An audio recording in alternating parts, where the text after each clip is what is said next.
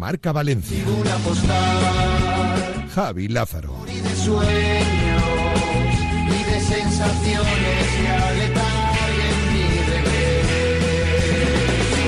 No sé qué hacer,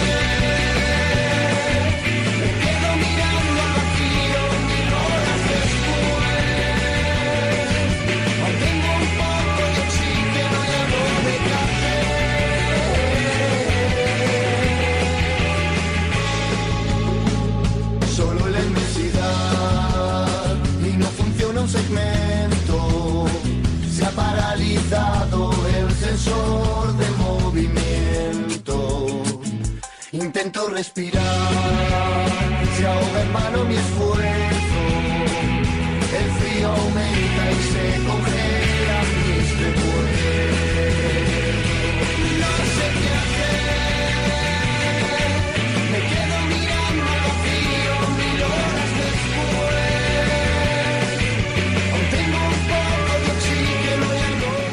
Hola, ¿qué tal? Buenas tardes, sean bienvenidos, bienvenidas a esta nueva edición de Directo Marca Valencia. Estamos a jueves, es 25 de enero de 2024. Y en este momento concreto, la 1 y 6 minutos de la tarde, desde ahora y hasta las 3 llega el momento para el deporte valenciano en la sintonía de Radio Marca. Eh, para hablar de muchas cosas hoy, eh, hasta las 3 de la tarde en una jornada donde... La verdad, sinceramente, nos está pidiendo ya el cuerpo mucha competición. ¿eh? Es un poco lo que queremos, nos eh, empieza a motivar y mucho todo lo que viene por delante en un fin de semana donde, por ejemplo, obviamente llama la atención esa visita al Metropolitano del Valencia Club de Fútbol, donde ya empezamos a prepararnos para, por ejemplo, ese duelo ante Vasconia de, de Valencia Basket en Euroliga. Y luego, es verdad, hay una parte que nos da un poquito de pena, porque tenemos la sensación de que algo muy grande se nos está escapando de las manos. Y me explico. No pudo ser, no pudo ser. Ayer Valencia Basket creo que demostró eh, claramente las opciones que tenía eh, eh, y, y- lo que se estaba jugando. Creo que lo demostró con una victoria muy importante. Valencia Basket en Europa, hablamos de las chicas obviamente, pero es verdad que cuando miramos a la próxima semana, miramos un poco lo que le viene por delante ¿eh? a Valencia Basket con ese reto de seguir en Euroliga y tenemos un poco esa sensación de que pues va a ser prácticamente imposible. Porque la realidad es que ahora hay que prácticamente pedir a los dioses del baloncesto un favor tremendo con una derrota de Zaragoza en casa ante el penúltimo de la, de la competición y la verdad es que pocos, pocos, pocos creen en que eso sea posible. Y digo que se marcha un poquito, es una oportunidad entre las manos, porque tenemos un poco la, la sensación. Tenemos un poco la sensación de que con el equipo que ha planteado Valencia Basket podría competir esta Euroliga. O por lo menos los expertos dicen que desde luego podría tener mucho que decir ya ha llegado a los cuartos de final de la competición. Y da la sensación de que se le va a escapar, porque tendríamos, teníamos que mirar un poquito a Italia ayer con la voluntad de que Esquío cayera y Valencia dependiera de sí mismo, pero no pudo ser. Esquío ganó, Esquío ya está clasificado y ahora solo la opción de Valencia Basket es cargarse a, a Zaragoza y para eso necesita un favor morrocotudo. Y ahí va a ser especialmente difícil que lo, que lo encontremos. Pero bueno, vamos a estar muy pendientes, ¿eh? obviamente, de si se da la sorpresa, a ver si Valencia Basket lo puede confirmar con ese partido ante Esquío. Ayer 8-4-5-9 frente al DVTK que le va a servir de momento de más bien poquito. Pero bueno, a ver qué pasa. Venga, vamos a hablar del Valencia. Y en el Valencia hoy tenemos que mirar ya les puedo decir que, que está la cosa un poco tensa. Ya les puedo decir que hay en Valencia ciertas voces y ciertas corrientes que no acaban de entender eh, algunas cosas. Y yo, por ejemplo, ya digo que mm, levanto la mano y digo que yo no entiendo cosas. No entiendo que el Valencia y la élite del fútbol profesional de hoy eh, vayan a permitir que una operación como la de Kovac con Dredin no se cierre ya. Ahora parece que de repente es el chaval el que quiere jugar una final. Está el mercado de fichajes de tres equipos, el Estoril, el Valencia y el Sporting de Portugal, pendiente de lo que pase con Coba. Eh, con un efecto dominó que lo llevaría hasta el Madrid-Castilla y hasta el Sevilla, con lo que pueda pasar con Rafa Mir y con Peter Federico, por ejemplo, ¿no? Pues ahora de repente es que como va a jugar una final y no juega contra el Sporting de Portugal, pues que se quede y que juegue. ¿Perdón?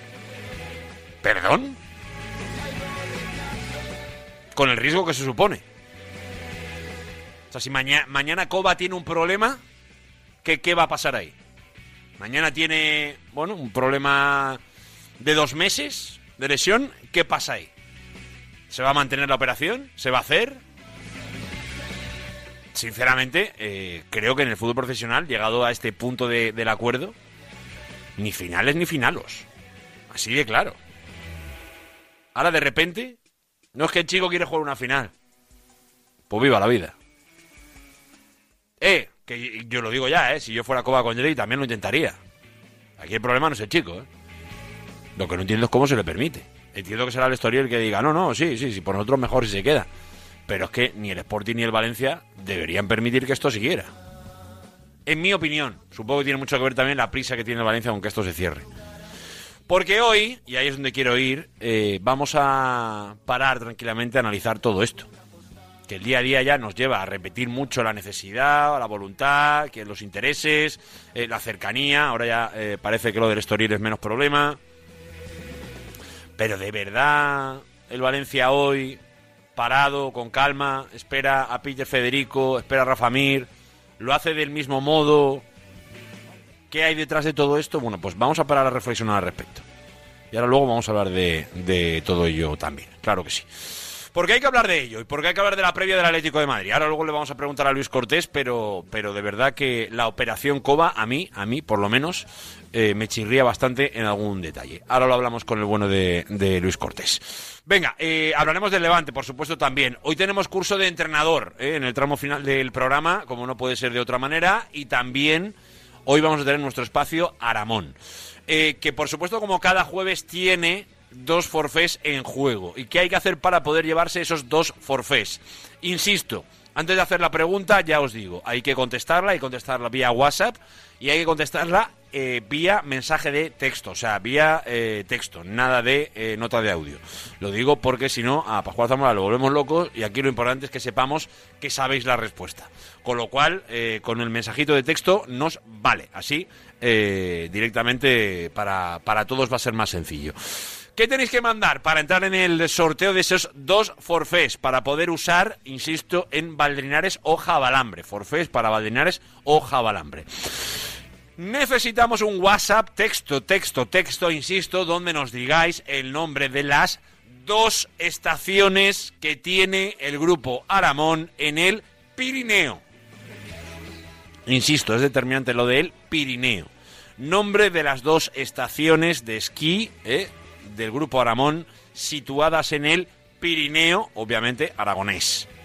Así que a participar, todos los que mandéis el nombre de esas dos estaciones que tiene en este caso el grupo Aramón en los Pirineos, entráis en el sorteo, ¿eh? todos los que participéis antes de las 3 de la tarde, con esos dos forfés que hay en juego. Un ganador que tendrá la posibilidad de ir a Valderieras o a Jabalambre, además acompañado, ¿eh? porque serán dos forfés para que podáis disfrutar de todo ello. Por eso hoy ahondaremos más en la nieve y en este momento de la nieve en el grupo Aramón. Hoy en el espacio Aramón. Venga, tendremos tiempo de tertulia también hoy, por supuesto, como no puede ser de otra manera. Vamos a escuchar también a Alex Mumbrú. Bueno, en definitiva, desde ahora y hasta las 3, tiempo para el deporte valenciano, la sintonía de Radio Marca Valencia, con Pascual Zabona en el control técnico y publicitario. Luis Cortés, Noel Rodilla en el trabajo de producción y de redacción. Ya lo sabéis que desde ahora y hasta las 3, esta es tu casa, este es tu programa. Acompáñanos en este Directo Marca Valencia.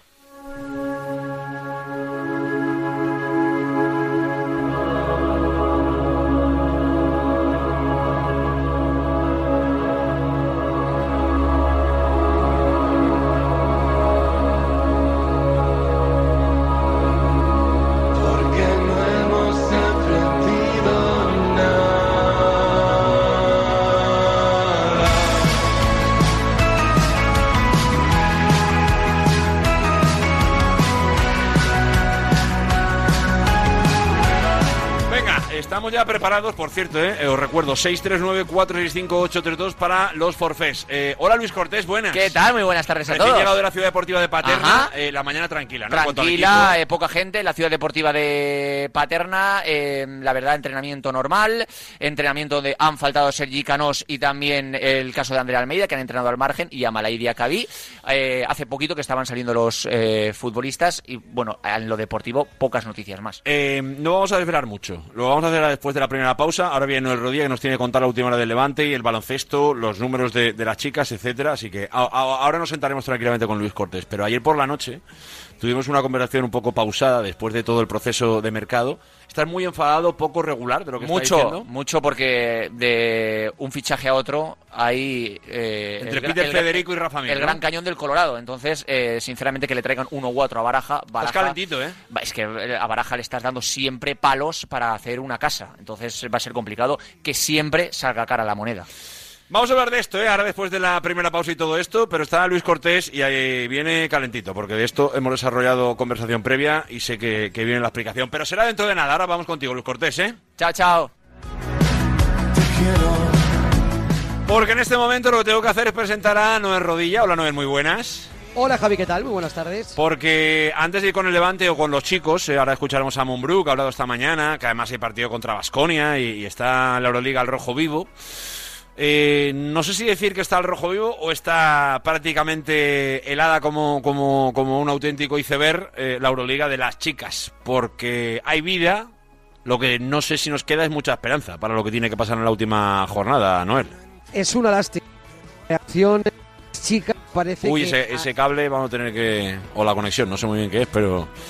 A ver, Noel Rodilla, háblame.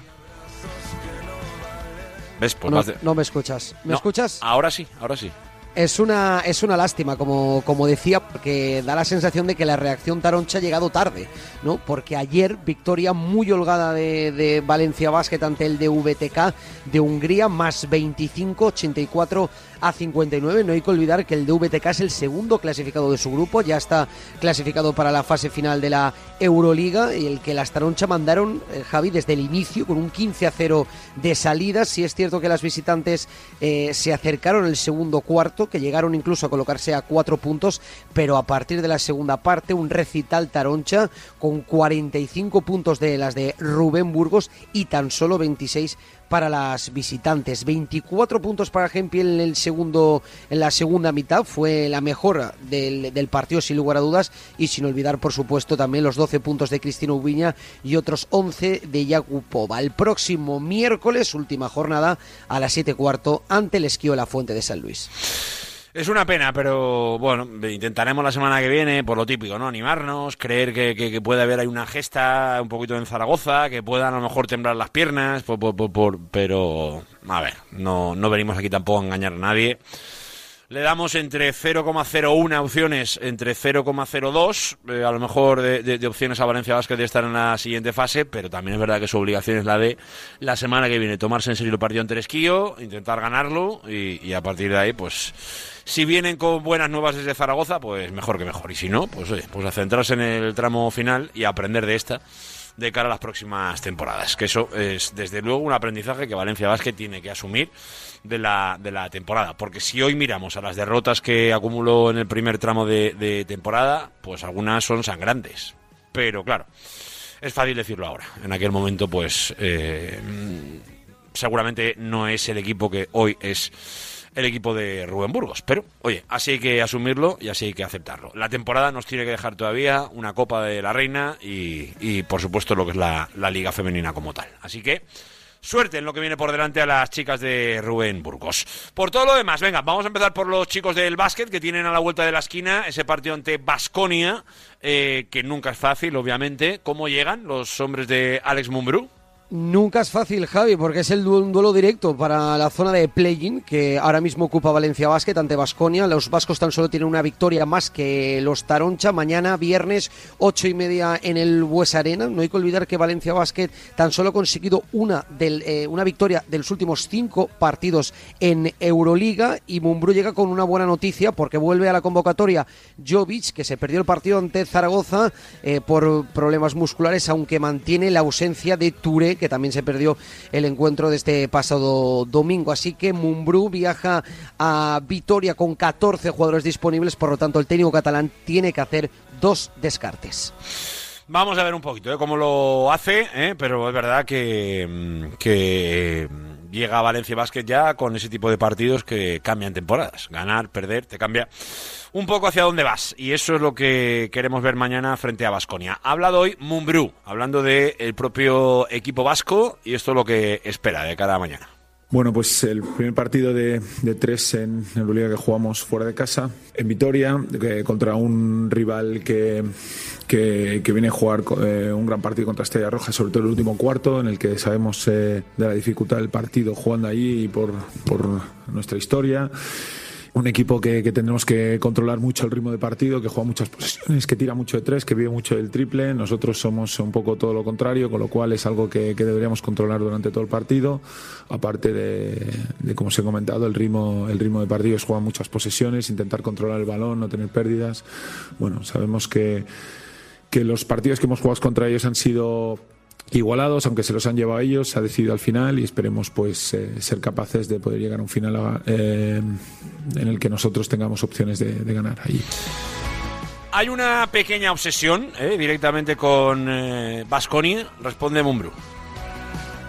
Bueno, un desafío no, pero está claro que quieres hacer un buen partido, ¿no? Eh, no, no nos obsesionamos con, con eso. Yo creo que, que el partido contra el Vasconia, la primera parte la controlamos totalmente. El inicio del tercer cuarto fue un poco el que el que nos rompió, porque en 3-4 minutos, con 3-4 triples seguidos, volvieron a igualarse y, y caemos un poco en el desespero, ¿no? De todo lo que habíamos hecho no había servido. Tenemos que tener, como os he comentado antes, ¿no? Más jugando fuera de casa. Tenemos que ser capaces de, tener la dureza mental de, aguantar. Vasconia es un es un rival que, que, juega un poco así, ¿no? Que a veces tiene tirones, que tienen jugadores con muchísimo talento. Eh, bueno, que Hogarth, McIntyre, eh, Costello, que, anotan mucho desde la línea de tres y son capaces de hacer parciales muy grandes, ¿no? Se lo hacen a todos los equipos y tenemos que estar, como os he dicho antes, eh, mentalmente preparados porque eso seguro que ocurre durante el partido y ser capaces de seguir compitiendo. Bueno, pues eh, esa es la última hora de Valencia Basket y desde aquí mañana, ¿eh? mañana profundizaremos un poquito más. Eh, ojalá la vuelta de Basconia sea también con buenas noticias. vamos ya con el Levante Unión Deportiva, no en rodillas, salvo que me digas que me dejo algo. nos centramos ya la mirada hacia Oriols y hacia un duelo ante el Tenerife que viene este fin de semana. Que bueno, pues vamos a ver un poquito qué nos deja, ¿no? Después de ese último empate frente al Mirandés, que tiene al Levante yo creo que en un momento de la temporada donde, donde está muy dispuesto a dar un golpe encima de la mesa, o aparentemente parece estarlo, porque lleva una racha bastante buena ¿eh? a nivel de puntos. Hubo... Ese cable. Ese cable hay que subir el sueldo, ¿eh? Porque si no, así va a ser muy difícil. No es rodilla, ¿eh? Nada, nada, no hay manera. También parece curioso, ¿eh? Que le podamos escuchar tan bien durante un rato y que no le escuche nada, nada, absolutamente nada ahora a Noel. ¿Sí? ¿Se le oye? Yo no oigo nada. Vale, vale, vale. Venga, ahora, dale, nos rodilla.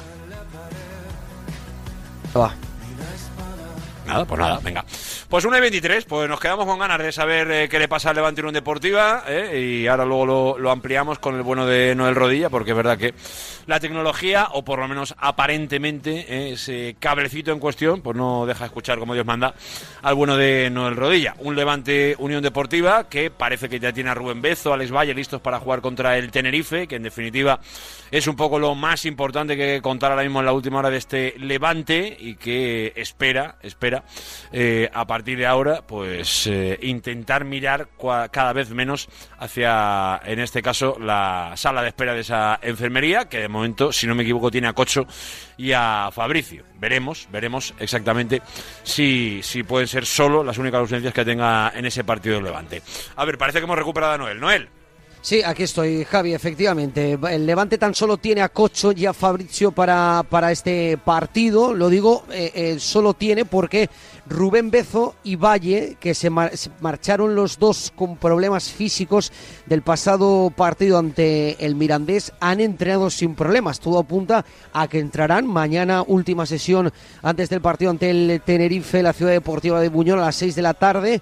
Antes escucharemos a las 5 menos cuarto a Javi Calleja y veremos si el Levante es capaz de poder sumar de tres ante un rival que no viene en una muy buena racha, con cuatro partidos seguidos sin vencer, pero lo que hay que sacar es el lado positivo, porque Levante, a pesar de que no gana desde el pasado mes de octubre fuera del Ciutat de Valencia, tan solo está a tres puntos de las posiciones de acceso directo a Primera División, así que hay que creer y hay que intentar sumar de tres este próximo sábado a partir de las nueve de la noche.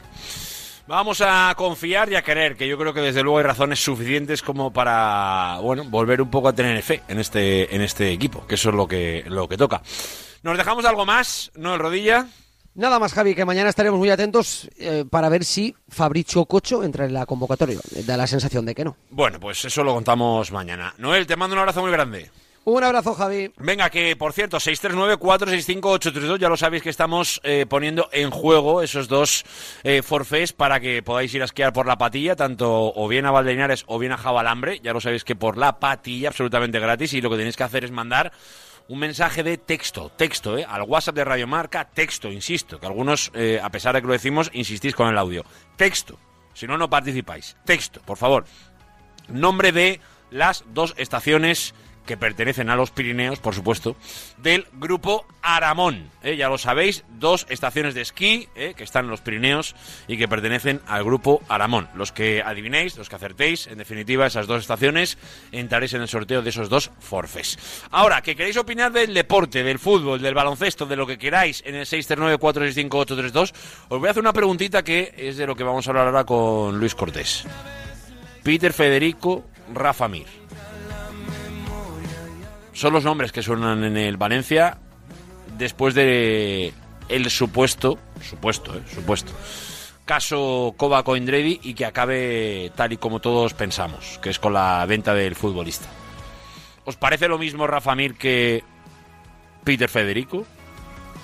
¿Creéis que se debería apostar más por uno que por otro? ¿Os convence más la llegada de Rafa Mir? ¿Os convencería más la de Peter Federico? ¿Entendéis la intensidad del Valencia en Peter Federico?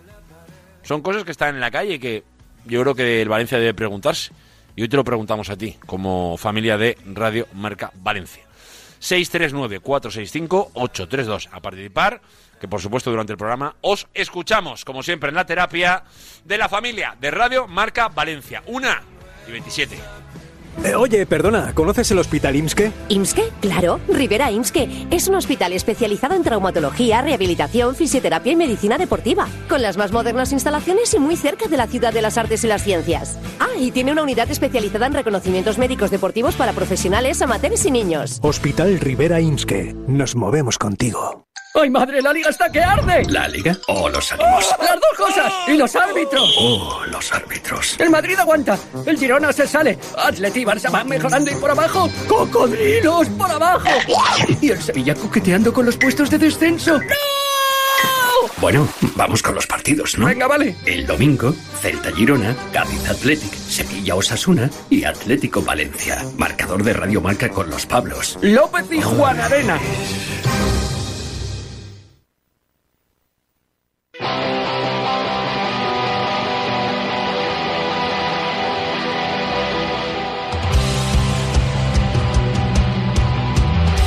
Estás escuchando Directo Marca Valencia con Javi Lázaro.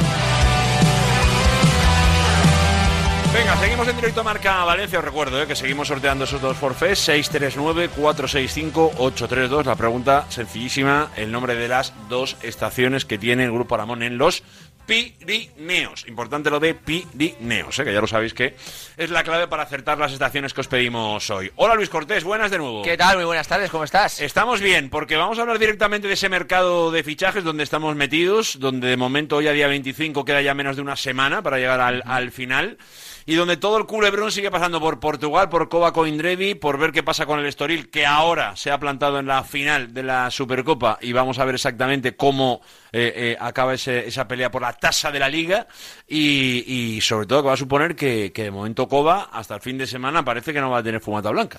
Sí, así es. Ayer pasó el Estoril. eh, acabamos de hablar con el club portugués, ¿no? Allí lleva sobre todo las gestiones deportivas.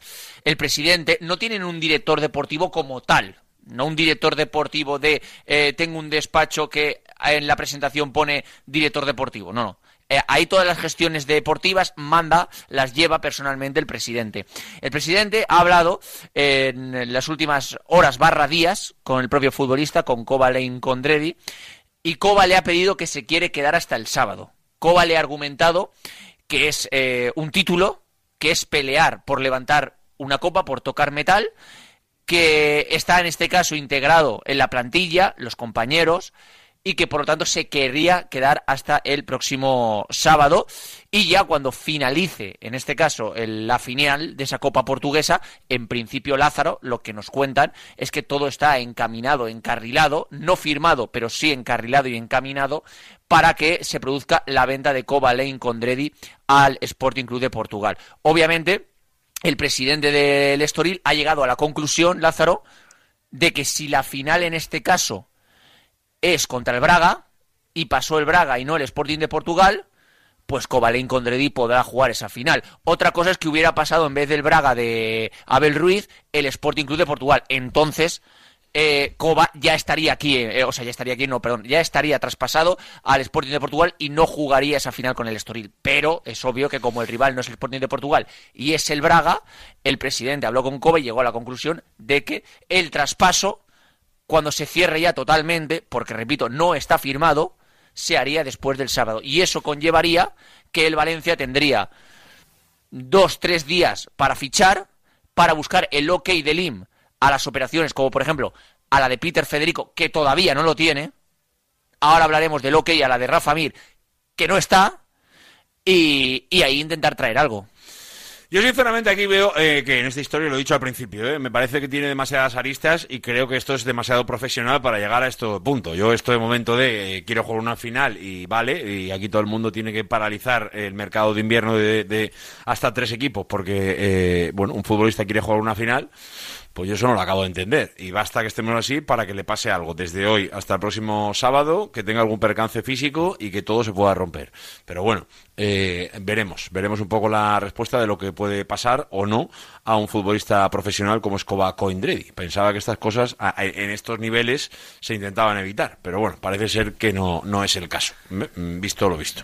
Eso en cuanto al caso Coba. Es, caso- es más, esto es, eh, por lo que me han transmitido a mí desde el Estoril, es más un tema personal del chaval. de Decir, Sí, oye, sí, a mí macho, me parece muy bien que, puedo quiera. levantar una copa. Te, te digo ¿sabes? una cosa, yo lo haría también. O sea, me Claro, que yo si fuera futbolista y tengo una final a tres días, también la quiero jugar. Claro. Ahora, yo creo que ya de esto hemos hablado, o, hemos hablado mil veces de mil operaciones que se han podido ir al lastre por una pequeña lesión y a lo mejor eh, hay demasiado riesgo como para mantenerlo. Yo, a mí me sorprende que hasta a este nivel profesional eh, me apetece jugar una final sea una razón para que una operación no se haga. Me parece un poco llamativo, pero bueno, esperemos no poder no, no tener que arrepentirnos, tocamos madera y que Coba llegue el domingo sin ningún tipo de, de problema.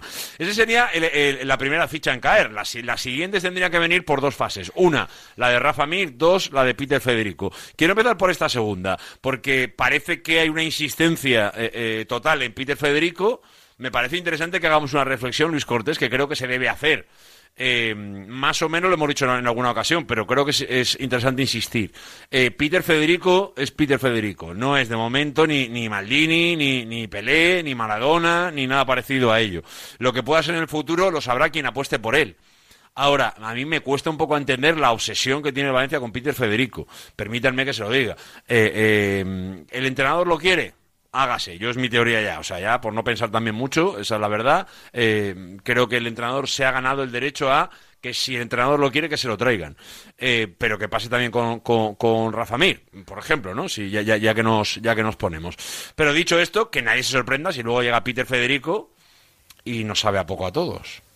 Porque esto, esto pasa habitualmente, nos tiramos un mes y medio, bueno, en este caso casi desde verano, hablando de un futbolista, que hay clubes de primera división que, como hemos contado aquí, lo han desestimado, lo han rechazado, y el Valencia sigue obsesionado con él. Bueno, pues o- ojalá sea un acierto ver, insistencia, pero obviamente obsesionado- eh, eh, ese, ese debate tiene que estar ahí y nos sigue llamando la atención. Obsesionado, obsesionado, yo buscaría, no buscaría o utilizaría, mejor dicho, la palabra obsesionado por las sensaciones que a mí me transmiten, obviamente, que también están basadas y se pueden llamar información, es que, punto uno, número uno, sí que es cierto que Corona quiere a Peter Federico, por lo que me cuentan, Corona es el primer valedor de Peter Federico dentro del Valencia Club de Fútbol y Baraja, y Baraja, eh, si le traen a Peter Federico es porque no le han podido traer a algo mejor antes. Es decir, Baraja preferiría a Carlos Vicente, a Mbappé, a Robinho o a otro antes que Peter Federico, obvio.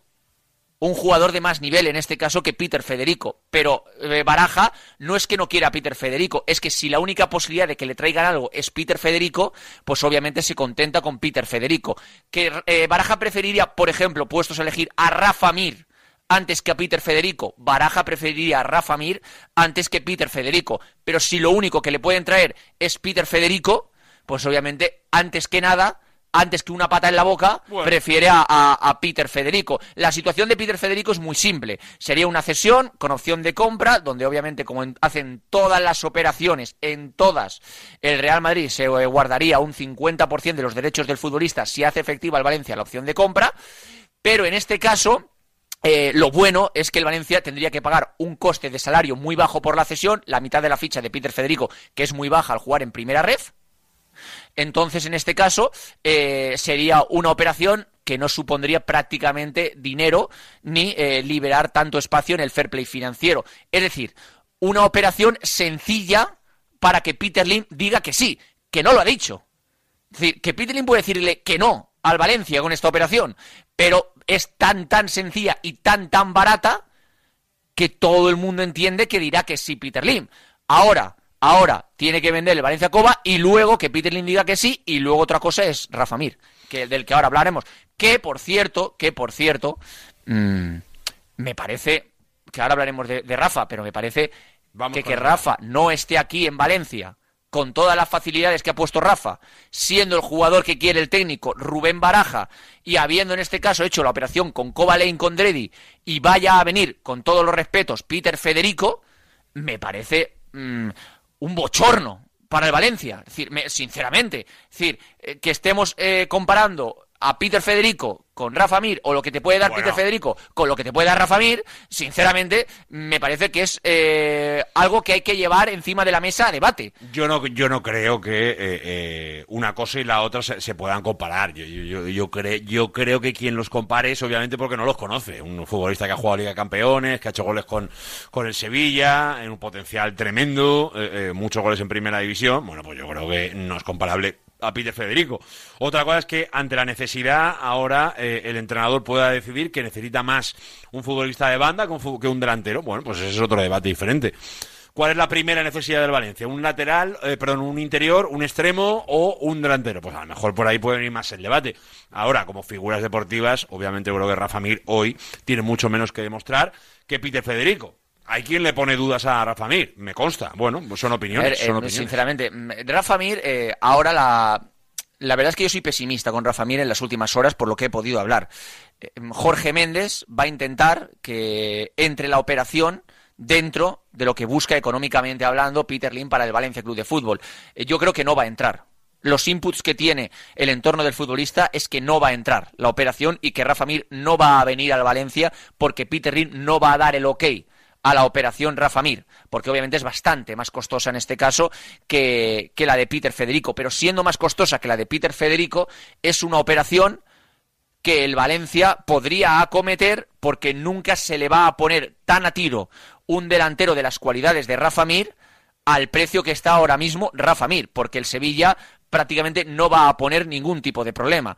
Eh, tenemos el tema del Torino, que ha salido en varios medios de comunicación y que nosotros ya hablamos aquí de que Italia era uno de los países que quería a Rafa Mir, era el Torino el equipo, bien, nosotros contamos eh, el tema de Italia, Alemania y Arabia Saudí, vale, Rafa no tiene nada firmado con el Torino, Rafa no le ha dicho que sí al Torino, Rafa no le ha dicho al Torino que va a ir allí a jugar, Rafa, por ahora, como contamos, ha bloqueado las entradas del Sevilla, eh, eh, perdón, la salida del Sevilla, no las entradas, eh, Rafa ha bloqueado la salida, a la Manda, salida del Sevilla. Pero no tanto. y eh, yo lo que la estrategia de Rafa desde fuera, porque no creo que se vaya a quedar en el Sevilla si no pinta para nada, es voy a esperarme los últimos días del mercado de fichajes y cuando vea que Jorge Méndez a mí me dice que no hay posibilidad de ir a Valencia, entonces ya cogeré Torino, Torina, Arabia Saudí o Alemania o Alemanio. Pero por ahora está haciendo un Sergi Canós eh, Rafa Mir. Totalmente. Desde luego no se puede demostrar más la voluntad de ir a un sitio. Yo creo que eso hay que decirlo. E insisto, esta reflexión la he hecho alguna vez y la repito. Eh, luego cuando se la gana al Valencia, aceptémosla también, ¿eh? Aceptémosla también. Eh, lo valoramos positivo cuando es para venir, cuando es de salida molesta más, ¿no? Bueno, pues esto pasa en el fútbol y yo creo que hay que aceptarlo. Igual que, que al Valencia le conviene ahora de cara cuando le venga eh, por el otro lado. Así que a ver cómo evoluciona también, en este caso, el mercado de fichajes. Eh, Luis Cortés, y en cuanto a la plantilla... Dos cosas rápidas. A ver, a ver. Hoy se oficializará la renovación de Hugo González, que adelantamos aquí en esta casa Cierto. antes de que comenzaran las Navidades. Y en lo deportivo todo normal. Eh, Sergi Canós y Andrea Almeida al margen por ser baja por lesión. Amalá y Diacabí en la Copa de África y el resto disponibles para Baraja. Dame un titular, mañana lo vamos a desarrollar, que mañana es viernes y haremos más previa, pero eh, ¿crees que el, el viaje hasta el Metropolitano puede suponer algún cambio? ¿Partido grande, partido que a lo mejor suponga una No. nueva versión? Meritocracia siempre la base de baraja con la plantilla para ganarse también al vestuario. Van a jugar los que mejor esté y no creo que varíen mucho en las últimas alineaciones. Gracias, Luis Cortés. Adiós.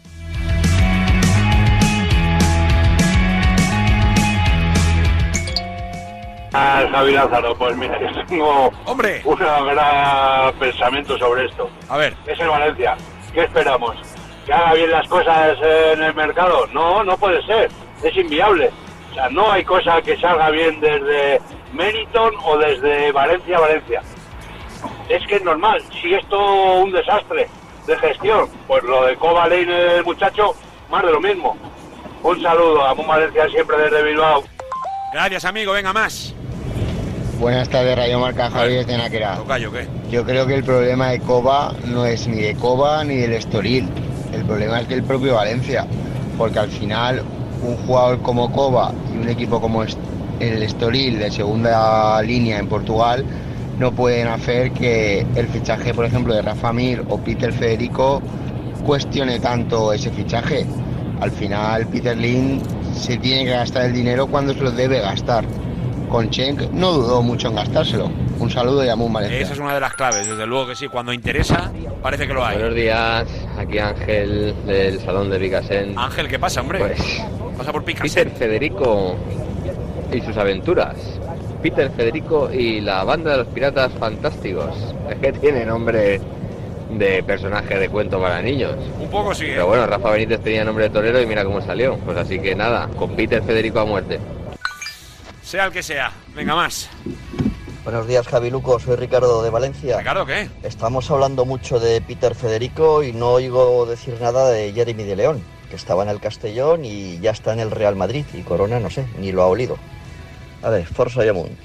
Bueno, eh, por oler o no oler, o por lo que llega o no llega al Valencia y, y- y quién hace el seguimiento, pues ahí podríamos hacer una lista tan, tan, tan, tan, tan, tan larga que, que tampoco es cuestión de hacerse uno daño a sí mismo, pero es verdad que, que sí, que sí, que también es verdad que cuando se pone cero, pues podemos responsabilizar mucho a muchos protagonistas de todo esto, pero lo cierto es que con cero a veces no es fácil hacerlo. No sé si es una explicación que vale para todo, pero para alguna que otra cosa sí. Si desde arriba no se invierte, es muy difícil llegar a ningún sitio. Pero bueno, eso eh, obviamente lo veremos. Queda ya menos de una semana, un mercado más que se cierra. Y al respecto, por cierto, quiero hacer ahora una reflexión.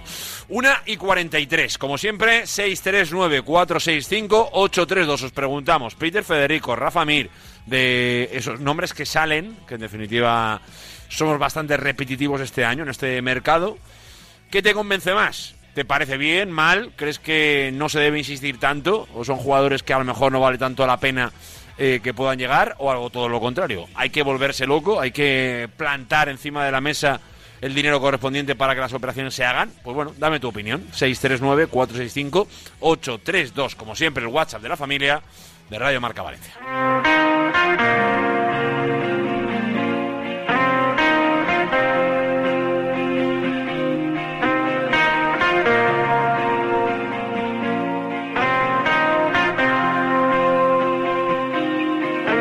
bailando en la estación del... Venga, una y 43 minutos de la tarde. Antes de meternos en el tiempo de opinión, con el que vamos a ir ahora dentro de, muy poquito, tengo a Luis Cortés dando vueltas por aquí, preparando el marca transfer. Y no sé si igual hasta nos interrumpe y, y dentro de un poquito eh, podemos eh, tenerlo por aquí de nuevo con alguna novedad. Ya os aviso, lo digo para que no desconectéis rápido, que, quizá podamos contar alguna cosita importante eh, ahora dentro de, de un rato. Pero bueno, en cuanto pase, si pasa, obviamente te lo vamos a contar en este programa, que tengo a Luis Cortés ahí en el ventanal haciéndome gestos y señas. Venga, 1 y 44. Eh, a- ahora luego iremos con ello. Eh, una pequeña reflexión que quería hacer eh, antes de, de empezar el tiempo de opinión tiene que ver más con el entrenador. Eh, desde la última semana esta parte eh, hemos normalizado mucho el hablar del futuro de, de Rubén el Pipo Baraja y quería hacer una reflexión al respecto de, todo esto por cuestiones que se están diciendo o, que se pueden decir ¿no? Con el día a día que se le ha quedado al Valencia actualmente y sobre todo mirando a lo que es la situación contractual de Rubén el Pipo Baraja de cara al, futuro. Sabéis que eh, Baraja eh, acaba esta temporada, tiene contrato por un año más eh, y eso, bueno, pues más o menos le deja cierta tranquilidad al proyecto en un plazo, digamos, medio, no tanto en el corto, porque obviamente tiene continuidad para la próxima temporada, tampoco puedo decir largo, porque ya a la vuelta de la esquina se ve un poco el final de su contrato dentro de, de un año y unos meses, ¿no? Entonces eh, es un buen momento para pensar un poco eh, lo que podría hacer un club normal. Pero un club normal no es el Valencia Club de Fútbol. Quiero hacer dos reflexiones al respecto de Rubén el Pipo Baraja. La primera, la de la actualidad pura y dura, que es la de eh, demostrar que otra manera de presentarse como entrenador del Valencia era posible.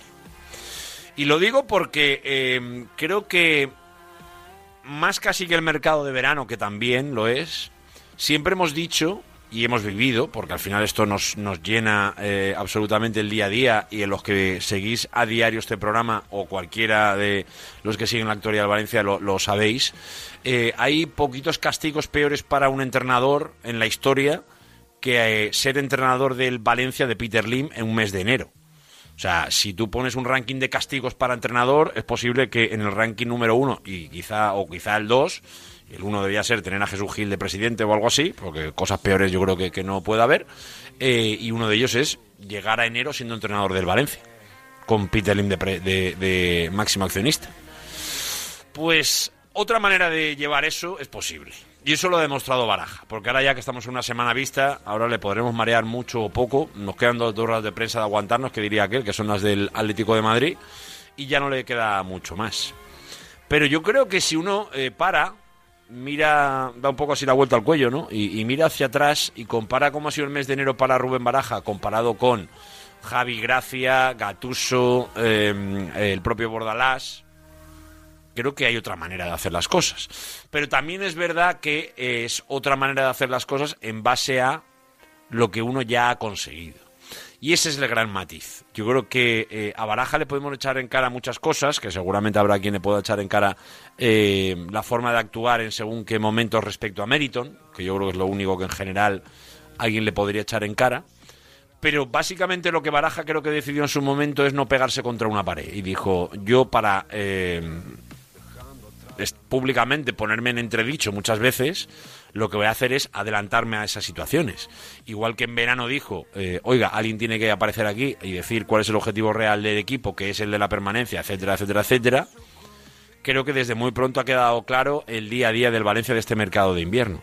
No es casualidad que en su momento, y creo que era todavía eh, en el mes de diciembre, el propio Javier Solís ya hablara de las limitaciones económicas y del más que probable mercado en el que el Valencia pues posiblemente no iba a fichar salvo que hubiera ingresos. Es verdad que de la noche a la mañana eh, eh, salió un poco el asunto Coba Coindrevi como gran solución para que el mercado tuviera algo de recorrido. Pero todo esto no es casual. Este clima de paz que para alguien que hace un programa aquí todos los días o para alguien que escucha el día a día del Valencia Club de Fútbol como eres tú, que estás al otro lado, te habrá dejado una sensación de enero de paz en comparación con las últimas guerras mundiales que vivíamos cada mes de enero en el Valencia Club de Fútbol, que seguramente eh, tú mismo lo estarás sintiendo. ¿no? Y aquí que nadie se engañe. ¿eh? Aquí no ha hecho nadie nada por cambiar esta situación. Ni la ha hecho Corona, ni la ha hecho Javier Solís, ni la ha hecho Peter Lim, ni la ha hecho Lei Jun. Nadie. Han podido colaborar en algún caso, como eh, el propio Javier Solís, en la situación pública o en el comentario público que pueda dejar en la previa de los partidos. Pero aquí la responsabilidad de esto es de Rubén el Pipo Baraja. Que entrenadores, y esto hay que decirlo así, y yo creo que no es una crítica en sí mismo, pero sí es una muestra de que eh, cosas diferentes se pueden hacer. Hay una cuestión bastante clara, creo yo, que es fundamentalmente un Rubén el Pipo Baraja que con peor plantilla y con situación deportiva, podemos decir hasta similar con, con Pepe Bordalás, pues ha demostrado que a lo mejor sin gritar tanto públicamente o sin exigir tanto públicamente, pues uno puede hacer su camino desde otro estado, ¿no? Y eso Bordalás, pues lo hizo diferente, dijo, pues yo aún quiero más. Y en aquel momento nos parecía bien, a mí me parecía bien, yo no, no, no voy a cambiar un discurso tres años después o dos años y medio después. Dos años después en concreto. En aquel momento, ese Valencia y de dónde venía y por dónde tenía que ir o por lo que podía pelear, claro que requería más. Y seguramente más que lo que le trajeron en aquel momento. Pero hay una opción que es esta y es absolutamente diferente. Y Baraja ya ha demostrado lo que es y lo que quiere ser a la hora de gestionar el club. Esa es la primera reflexión al respecto de Baraja. Cómo él se ha cambiado el status quo habitual del entrenador medio que pasaba por el Valencia. Esa es parte del conocimiento del club cuando decíamos, bueno, el club apuesta por, o el Valencia ha apostado por Baraja porque, entre otras cosas, domina el club. Bueno, en estas cosas se nota. Y eso es mérito de Baraja. Y, oye, pues yo creo que eh, es algo que mejora el día a día y el contexto del, del equipo. Eso eh, para empezar. Y luego la segunda reflexión, que es la del futuro, la del eh, a dónde tiene que ir este proyecto con, con el Valencia o con Baraja. Yo creo que el Valencia de hoy, en la situación económica en la que está y con el gestor que tiene, con el deseo global de todos de que haya un cambio rápido de manos, yo sobre todo lo que diría, y lo digo claramente, es que creo que lo que no toca es precipitarse. Yo creo que Baraja está haciendo muchos méritos para que el club confíe mucho en él. Pero yo sí que diría que hoy, teniendo contrato hasta el verano del 25, no creo que haya que tener ninguna prisa pero ni con Baraja ni con nadie. Seguramente del, Valencia Club de Fútbol, hoy como organigrama y como club, si uno tiene que eh, dejar las llaves de su casa a alguien, en definitiva, si uno tiene que fiar de alguien, es obvio que es Baraja. En mi caso lo tengo claro. Si tuviera que dejar la llave de mi casa a alguien, se la dejaría a Baraja porque es en el que confío de verdad. Y eso lo tengo claro. Ahora, eso requiere o obliga al Valencia Club de Fútbol a tomar decisiones ya. Yo creo que el Valencia donde está hoy no debe casarse con nadie. Y menos con el dueño que tiene, o con el máximo accionista que tiene. Entonces, creo que hay que empezar a plantear, hay que posiblemente empezar a escuchar. Pero tiempo habrá. Yo creo que Baraja tiene que acabar su primera temporada íntegra. Y en ese proceso de ir acabándola, ahí es donde tendremos que ver todos qué tipo de apuesta se puede hacer por Baraja. Es lo que piensa Servidor, ¿eh? Y yo ahora mismo, por Baraja, creo que el Valencia tiene que tener confianza en él, y, pero hace falta ponerle encima de la mesa hoy un nuevo contrato. Bueno, no, creo que haga falta correr. Yo creo que el Valencia hoy no tiene por qué comprometerse con nadie más de lo debido. Y creo que el propio Baraja creo que tampoco tiene excesivos problemas en ver pasar unos meses más. Tiempo habrá para en marzo, abril, cuando ya un poco estamos viendo el final de la temporada y viendo dónde esté quedando el Valencia, para ver exactamente qué puede, debe o incluso tiene que hacer el Valencia con Baraja. Pero bueno, esto es mercadeo. Esto es yo te propongo, tú me aceptas o, bueno, ven y, y nos escuchamos mutuamente. Pero insisto, el Valencia hoy pensando en lo que pudiera venir en el futuro, no creo que deba comprometerse en exceso con nada ni con nadie. Por lo menos en enero.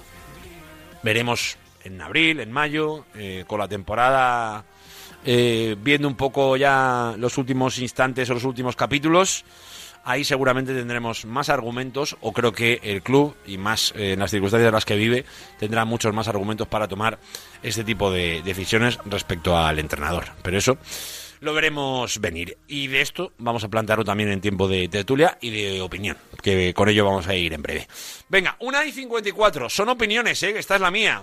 La tuya puede llegar en el 639-465-832, también van a llegar la de nuestros próximos contertulios. Pero antes, vamos a hacer una paradita, una y 54, porque esto es directo Marca Valencia y porque hasta las 3 nos queda mucho tiempo para hablar del deporte valenciano aquí, Radio Marca.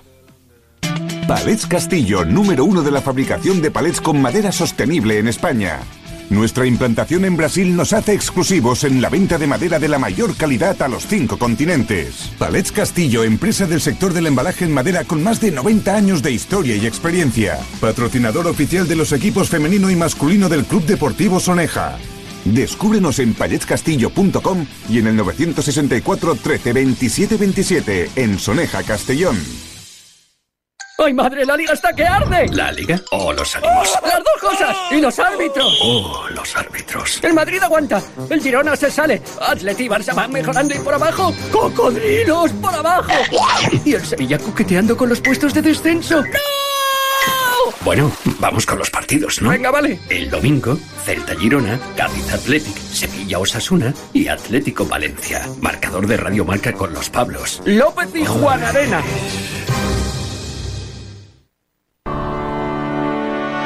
Vuelvo a pasar por delante de la casa que dejamos atrás. Miro hacia adentro del porche y se te ve ya en paz. En Radio Marca, directo Marca Valencia. Cowboys de la A3. Javi Lázaro. Hijos de un des... Venga, la una y 55 minutos de la tarde, por cierto, que antes lo comentábamos por encima con, con Luis Cortés, pues bueno, ya lo ha hecho el Valencia hace un ratito ya oficial, ¿eh? aquello de que eh, es oficial la renovación y la ampliación de contrato de Hugo González, de la que hablamos ya hace bastantes semanas y que ya tiene su oficialidad. La apuntamos, claro que sí, porque yo creo que es lo que corresponde, esa ampliación de contrato del joven chaval de 20 añitos que ya lleva 13 temporadas en eh, Paterna y que además, pues yo creo que en definitiva eh, lo que viene es a confirmar ese buen trabajo que está haciendo en la escuela y que, bueno, pues ya veníamos hablando desde hace, desde hace algunas semanas que tenía que darse de forma oficial y el Valencia ya lo tiene bastante confirmado. Ya no solo la que hoy presenta con Hugo González, sino también, obviamente, los Javi Guerra, Diego López, Fran Pérez o Alberto Marí, ¿eh? que ya han ampliado ese contrato ¿eh? y que en ese caso concreto, pues bueno, ya va viendo con tranquilidad cómo van a seguir ligados, eh, en este caso concreto, al Valencia. En este caso concreto, eh, por supuesto, con esa voluntad de, obviamente, seguir haciéndolo. Veremos si en el corto plazo, para seguir en la primera plantilla, o a lo mejor para renovar y para salir cedido. Que eso a lo mejor se puede decidir en los próximos días. De eso hablaremos ahora. Venga, vamos ya con nuestros eh, contertulios. Está ya con nosotros Diego Picó. Hola Diego, muy buenas. Hola Diego. Hola, hola, hola, hola, hola, hola, hola, hola. Hola, hola, hola, hola, hola, hola. Te escuchamos perfectamente, Diego Picó. Venga, ¿Qué tal? está, Muy buenas a todos. está también con nosotros Álvaro Bonriquetti. Hola Álvaro, muy buenas. ¿Qué tal, Javi Diego? Buenas a todos. Venga, ya iremos con Vicente Fuster, que ya lo tenemos por ahí. Venga, hola Vicente, buenas. Hola Javi, ¿qué tal? Buenas. Venga, eh, mira, voy a empezar por la noticia de ahora, que es la de la, ampliación de contrato de Pablo González, que tampoco es una noticia en sí mismo, porque ya venimos contándola. Yo lo que sí que empezaría, Diego, al respecto de esto es, por lo menos, la labor del club de intentar afianzar eh, esa ampliación de contrato de los chavales, eh, en su momento Javi Guerra, Diego López, Fran Pérez, etcétera, que oye, por lo menos a la quinta del pipo, antes de que vengan sorpresas, por lo menos a nivel contractual, pues hombre, se les está intentando afianzar en el club. ¿no? Sí, pues, eso por una parte. Y por otra parte, el premio. El premio un poco que cualquier club mm, decente tiene que hacer con sus chicos que le han salvado de un problema muy grave, ¿no? O sea, al final, estos chicos se han ganado eh, renovar, ¿no? Se han ganado que el club apueste por ellos y sobre todo se han ganado un contrato importante de, de primera división.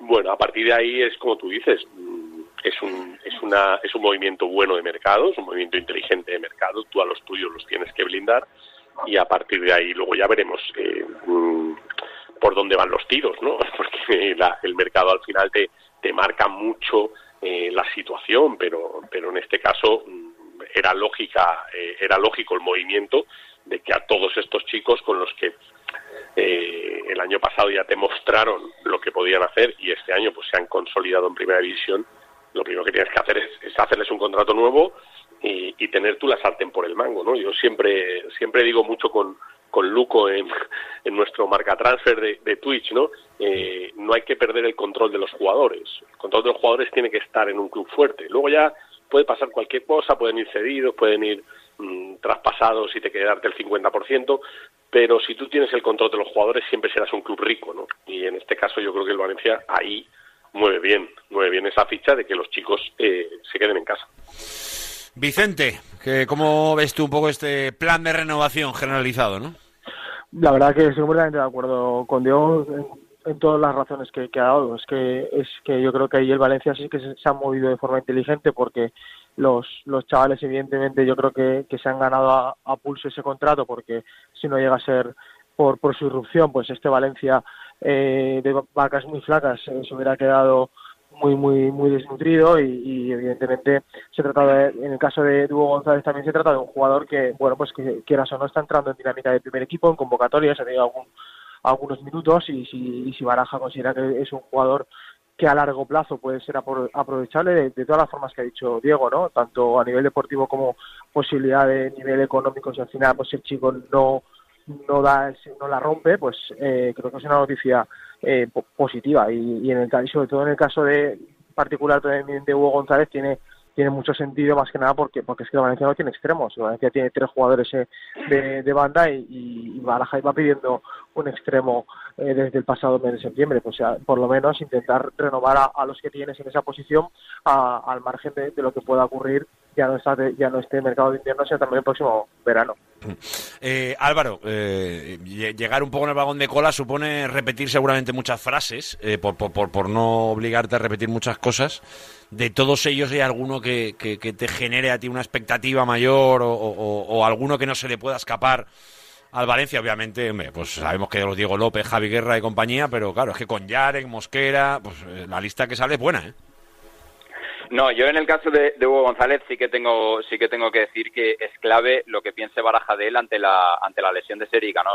Es decir, si, si no tiene todas consigo con respecto a la llegada de Pedro Federico o si no acaba llegando Pedro Federico, yo creo que Hugo González se tiene que quedar en la primera plantilla porque evidentemente hay una carencia muy, muy evidente de extremos y por ahí puede tener oportunidades y sinceramente para que crezca en algún equipo en el que tampoco va a ser titular indiscutible porque se está hablando del Elche, pero el Elche lo querría también como, como una alternativa para, para el frente de ataque, pero sin tener garantizada la titularidad, bueno, pues si lo vas a mandar a foguearse al Elche hasta final de temporada sin tener claro que el chico va a tener muchos, muchos minutos, pues quédatelo en la primera plantilla.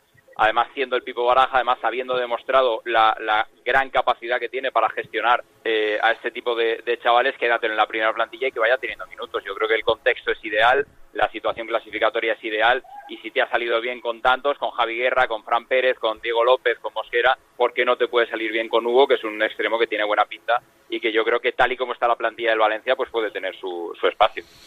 Vamos a ver la gestión ¿eh? que hace con Hugo o con otros eh, futbolistas de esta quinta del Pipo, pero en general, es verdad, ¿eh? en líneas generales el Valencia, eh, pues eh, ahí por lo menos eh, ha trabajado para cubrirse las espaldas y así lo tiene conseguido. Eh, dos y dos minutos. Os quiero preguntar por este mercado en el que estamos abiertos y luego voy a preguntar por el entrenador y su contrato también. ¿eh? Hablamos hoy de una situación eh, bastante contractual en, eh, en general. ¿no? Voy contigo primero, Diego. Asunto de mercado. Ya hemos tratado cómo está el asunto Coba y las consecuencias posteriores. Yo os pregunto si veis normal que en este fútbol de alto nivel tan profesionalizado, que el chico quiera jugar una final pueda paralizar todas las operaciones que, que- que- que conlleva eh, el final de toda esta historia. Si os parece normal y, si, y pero- si lo entendéis. Pero a ver, yo creo que eso es una trola como un, como un melón, Javi. O sea, que el chico ahora juegue una final y digas que, que las operaciones del Valencia se han, se han paralizado porque el chico va a jugar una final con el Estoril eh, el día 27 de, de enero. No, la, la- la- la que se ha paralizado es esa operación. Las Ah, otras luego claro, serán consecuencias, claro, pero pero esa misma parece- la ha paralizado. Bueno, pero a ver, esa operación, a ver, vamos a ver, esa operación es una operación que gestiona que gestiona Méndez y se gestionará como Méndez diga. Sí, sí, Eh, todo claro. la, la operación está hecha, pues ahora pues el chico eh, al chico le da igual irse al Sporting de Portugal el 28 de enero que el 27 de enero y el Valencia eh, tampoco soluciona sus problemas eh, trayendo un jugador si lo trae el 29 de enero. O sea, al final esta operación está cerrada y decir públicamente que es que, eh, que, que Peter, Fe- o sea, que, que Koba quiera jugar la final con el Estoril condiciona el, el mercado de fichaje. Bueno, bueno, bueno, bueno, bueno, o sea, no, ya está bien de tragarse, de tragarse esas, no, no, a ver. Pero, pero, pero, pero Diego, Diego, creo que no, no- no- lo estás entendiendo. Eh, No, hombre, eh, pues, hombre, es a ver, te, lo te- te- no, te, lo pregunto. Valencia es, es la in- inactividad. Bueno, pero eso está claro. Pero, pero eso está claro. Otra cosa es que, que, que, que el chico quiera jugar, pues claro que quiere jugar, como que como que lo normal es que juegue su, su Pero final. Diego, te hago una pregunta sencillísima. Eh, ¿Le das alguna opción de que pueda llegar o Rafa Vir o Peter Federico si no sale Coba? No, si no sale si no sale jugador, yo creo que no va. Eh, Entonces vienes a la Si no mía de, que si no va el plan 1, el 2 y el 3 no se puede hacer, ¿no? No, yo creo que si no ingresas, eh, pero es que yo creo que el plan 2 y 3 mm, tampoco están tan claros, o sea, tampoco van tan unidos. O sea, eh, ahora mismo Rafa está esperando eh, que, que alguien ponga el dinero, está esperando al Valencia, pero bueno, por detrás pues pues estará haciendo sus cosas, porque Sí, sí, no va a poder lo hemos esperar hablado. más. Y luego lo de, lo de Peter Federico es que el entrenador no se lo cree. O sea, es una operación que el entrenador no se cree, que si se la traen, pues, pues, pues pondrá buena cara, pero el entrenador no se lo cree. Y eso que es un jugador de su propio representante, pero es que el entrenador no se lo cree. Es que para, para jugar Peter Federico juega Hugo González. O sea, es que, pero además, eh, por una cuestión de plantilla casi. O sea, tú en un equipo en el que eh, eh, todos matan por todos y que han sufrido tanto y que lo han pasado tan mal, y siendo chavales jóvenes y que, y que han salido adelante, traer un chico mm, que no juega en primera red para que sustituya a, a, mm, quien sea durante tres partidos, si tuvieras Copa, Champions, tal, no sé qué, te diría, bueno, pues uno más para sumar. Pero no es lo mismo traer a Rafa, a Rafa, a Rafa Mir, que es un jugador contrastado, te guste o no te guste, eh, que eso ya es- es cuestión de gustos, que traer a un chico de, cantera de, otro equipo. Entonces, a ver, yo es que no sé, no lo tengo tan claro. O sea, de hecho no tengo tan claro que la operación de Coba esté directamente relacionada con la de Peter Federico. Creo que es lo que he intentado decir el Valencia porque, porque no tienen el sí del dueño para, para firmar a Peter Federico. Entonces, como no lo tienen, pues aquí en Valencia dicen, no, no, depende de Coba. Y si lo de Coba llega el día del 31, pues se- se- no, mira, es que no os ha dado tiempo. Pero yo creo que no depende exactamente de Coba. ¿Cómo lo veis, señores? Eh, ¿Os parece más o menos normal ese tipo de, de movimientos? ¿Qué esperáis en esta semana que queda? Bueno, eh, normal no es por, por, dos circunstancias. Una, por la, evidentemente, por, por la forma y estructura deportiva que tiene configurada el, Valencia de- de- desde que está Peter Lim, eso es evidente. Pero también en este caso yo creo que, que sí que hay un factor eh, diferente que condiciona el, la operación, es que se, que se trata de una operación a tres bandas y el que primero que tiene que dar el paso es el Estoril. Y el Estoril puedo entender que, que a lo mejor prefiera guardarse al, al futbolista para jugar una, una final antes de, de cerrar esa, esa operación en, el- en la que es, es evidente que, el que menos dinero recibe va a ser, van a ser ellos. ¿no? Es cierto que ellos ejecutan la opción de compra y luego lo revenden, pero, pero entiendo que, que ellos marcar los tiempos, pues a partir de ahí pues la operación se pueda, se pueda demorar. Que a partir de ahí, evidentemente, esa es una situación rara eh, que no es, no es habitual en, en el mundo del fútbol. Pues, evi- evidentemente que es, que es así, pero no eso no debería condicionar el, el mercado del, del Valencia y sobre todo para, evidentemente, para traer un jugador, como ha dicho Diego, de, primera red, ¿no?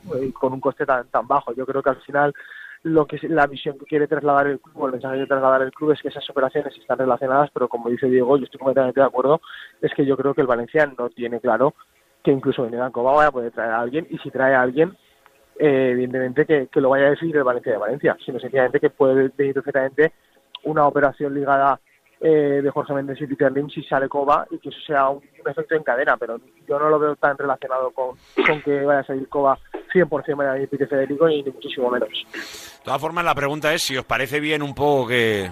o entendéis que se posponga todo esto porque el Estoril tiene un partido del sábado, y por mucho que sea una final. Álvaro, ¿tú cómo lo ves? No, a ver, eh, yo evidentemente entiendo a Coba y entiendo al Estoril. Eh, lo que no entiendo es al Valencia, pero en general. Eh, la política de, de- de mer- de mercado del, del Valencia no, no- pero, no- pero lo que no entiendo es la Valencia en general me ha encantado. O sea, te la compro, Claro, te la compro pero- ya desde ya, desde hoy. Desde hoy mismo te la compro. pero yo creo que estamos, eh, eh, estamos un poco de acuerdo todos. Así en general, en general. Claro, no, y, y que, y que luego hay que tener hay que tener una cosa eh, muy clara y es que Lei Chan aseguró que no había asignada ninguna partida en el presupuesto para fichar. Por eso para mí yo sí que creo que la que la operación de Coba, que es algo con lo que no contaba el Valencia, que ha aparecido de la nada, porque se lo ha inventado ahí un poco el, el Sporting de Lisboa con, con Jorge Méndez, yo creo que esta operación sí que permitiría una, una viabilidad en cuanto a invertir algo de dinero que no estaba previsto invertir. Por lo tanto, si no sale Coba, yo creo que a Rafa Mir se le va a pedir que espere. Y si no sale Coba, lo de Peter Federico va a ser una, una segunda opción. Coincido plenamente en que Peter Federico debería ser la última de las opciones para el Valencia, teniendo en cuenta lo que ya todo el mundo sabe, que es un futbolista de primera federación y que ni siquiera es titular en el Real Madrid Castilla. Por lo tanto, a partir de ahí, pues bueno, eh, no, no tiene mucho sentido la, la política de fichajes del Valencia, un Valencia al que nadie entiende en general y que en este caso de Peter Federico y de Rafa Mir, pues está evidenciando que no hay nadie al volante. Os hago la última pregunta antes de cerrar este tiempo de opinión y tiene que ver con el entrenador. ¿Y, qué creéis que debe hacer el Valencia eh, al respecto del futuro de, Baraja? ¿Lo creéis que debe hacer? eh? Luego ya veremos un poco cómo lo gestiona, pero a día de hoy, año y medio por delante de contrato, ¿creéis que se tiene que sentar ya con Baraja o creéis que a lo mejor es pronto y hay que ver cómo acaba la temporada? Eh, ¿qué, qué, qué opinión os genera la situación de- del entrenador del Valencia? No, si queréis empiezo yo. eh. Venga, dale. Por, por- seguir el orden que habíamos establecido casi al principio.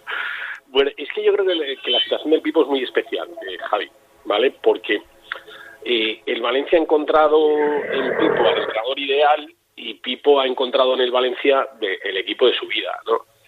Eh, teniendo en cuenta que la presión a la que va a estar sometido eh, es mínima, porque eh, bueno este equipo mm, su objetivo durante los próximos años siempre va a ser mm, salvar la categoría.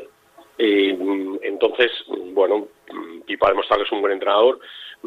Yo creo que la clave es un poco intentar convencerle de que tiene que ser el entrenador del Valencia de este Valencia. A ver si a ver si me intento explicar porque claro eh, Pipo cuando lo recogimos de la calle como dicen como dicen algunos eh, pues bueno cogió el Valencia porque era su equipo y porque estaba un poco fuera ya del de la ruta de entrenadores, ¿no? De- de- de- del rulo de entrenadores, ya no contaba, ¿no? Había, había pasado mucho su tren. Eh, pero claro, mm, ahora Pipo, yo entiendo que él, en su foro interno, quiera pelear. Yo siempre que le veo, le veo ojos de pelear, de decir, joder, si me hubieran traído dos cositas, este equipo lo peleaba.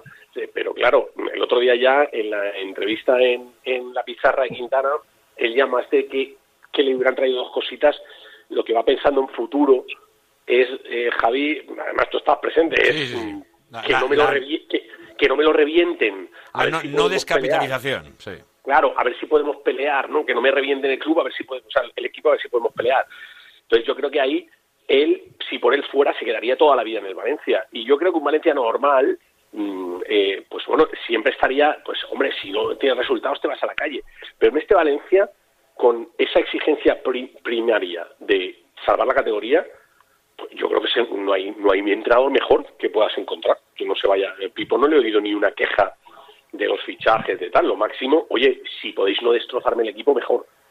Y ya, y ya me pareció mucho Pero ¿y tú, ¿y tú crees que, se debe, que le deben plantear un nuevo contrato ya o hay que esperar? yo creo que Pipo tiene que tener el contrato que él quiera no económicamente evidentemente sabiendo las limitaciones económicas que tiene este club pero que si él quiere firmar un contrato de tres años pues de tres años de cinco de cinco vamos yo creo que no hay mejor entrenador ahora mismo para el Valencia por por todo lo que he intentado exponer Vicente, ¿te sentarías con él ya o aguantarías un poco? Sí, yo, yo sí que me sentaría con él ya. Yo creo que pese a que faltan dos, tres victorias para conseguir el objetivo, yo creo que virtualmente lo, tiene por las sensaciones que transmite el equipo. Yo creo que, que no va a haber ningún tipo de, duda de, que lo va a conseguir, pese a que falten dos, tres victorias a falta de 17 partidos. Y si tú has conseguido una estabilidad como un entrenador que no has conseguido los últimos 3, 4 años, creo que para Meriton sería interesante. Otra cosa es que para el Valencia sería interesante hacerlo ahora, pero a lo mejor para, para Pipo prefiera esperar por, lo- por todos los condicionantes que ha dicho que ha dicho Diego, ¿no? Proyecto de mínimos, pero que cada vez eh, tiene menos inversión, que se habla más de, siempre dar salida a jugadores y apostar por, por cantera y evidentemente esta generación eh, ha salido buena, ¿no? Pero tú no puedes estar con un proyecto de dos, tres años solo basándote en, sacar futbolistas de- del filial y pensar que, que- todos van a rendir eh, de primeras en, en- la élite, ¿no? Entonces yo creo que sí que para Valencia es, es interesante, pero entiendo que, que el Pipo eh, quizá esté un estuviese un poco más expectante si realmente recibe la llamada. Eh, Alvarito, ¿qué? ¿Tú cómo- qué harías con el Pipo Bueno. o, o- o cuál es el movimiento que, que te gustaría que hiciera el Valencia con el Pipo? Yo creo que no hay ninguna necesidad, pero al mismo tiempo no hay tampoco ningún motivo para evitar que se sienten y, y renueven. Eh, co- coincido plenamente en que no hay mejor entrenador ahora mismo para, para un Valencia de mínimos que el Pipo Baraja, que está plenamente identificado con el sentimiento valencianista, que ama vivir en la ciudad de Valencia, que conoce perfectamente esa cantera, es el, el entrenador ideal y sinceramente no creo que haya en el mercado uno que pueda mejorar las prestaciones del Pipo Baraja más allá de que pueda tener más estatus o, o- más fama ¿no? en, el, en el mundo de los banquillos. Yo creo que tal y como está el Valencia ahora mismo y, con la ilusión que, que produce esta, esta jornada de chavales que se ha inventado el Pipo y por los que ha apostado el Pipo, no hay ningún motivo para, para evitar una renovación que a todas luces se ha ganado y que evidentemente generaría estabilidad y aumentaría el escudo que tiene Meriton con, con el Pipo Baraja. Dicho lo cual, si se espera hasta final de temporada, yo creo que no va a haber ningún problema, porque no creo que el Pipo Baraja vaya a tener tampoco opciones sobre la mesa lo suficientemente atractivas como para abandonar un sitio en el que él eh, considera que, estoy seguro de esto, que, que podría estar prácticamente toda, toda su carrera como entrenador. Por lo tanto, lo, lo que decía en el, en el inicio. No hay necesidad, pero tampoco ningún motivo para no hacerlo ya. Pues Pero ahí Álvaro, eh, perdona Javi, Eh, ahí Álvaro hay una, hay una situación que es mm, difícilmente controlable y es que eh, al final el tipo está haciendo un trabajo eh, que muchos clubes consideran envidiable. Porque claro, eh, él ha cogido una plantilla de, chico, de chiquillos y no solo se está salvando y no solo está jugando bien, sino que los chiquillos eh, valen mucho más dinero. Sí, hombre. Entonces, Sí, Ha- el ha hecho una- de, de futbolistas, claro. Ha hecho una, ha hecho una hay- labor económica y deportiva, sí. Claro, hay clubes que dicen, oye, una cosa, vale muy bien que te guste mucho el Valencia y que tú seas muy del Valencia y que tal, y todas estas cosas ¿no? que, que hemos hablado. Pero oye, es que eh, yo soy un club de la Premier, ¿vale? Que me estoy dejando todos los años 100 millones de euros en fichajes, no consigo una, mi- no consigo nada, eh, y oye, pues a lo mejor ficho un entrenador de este calibre. Encima la Premier se lleva el, entrenador español, eh, todos los que han ido han mejorado sus equipos y quién te dice que no.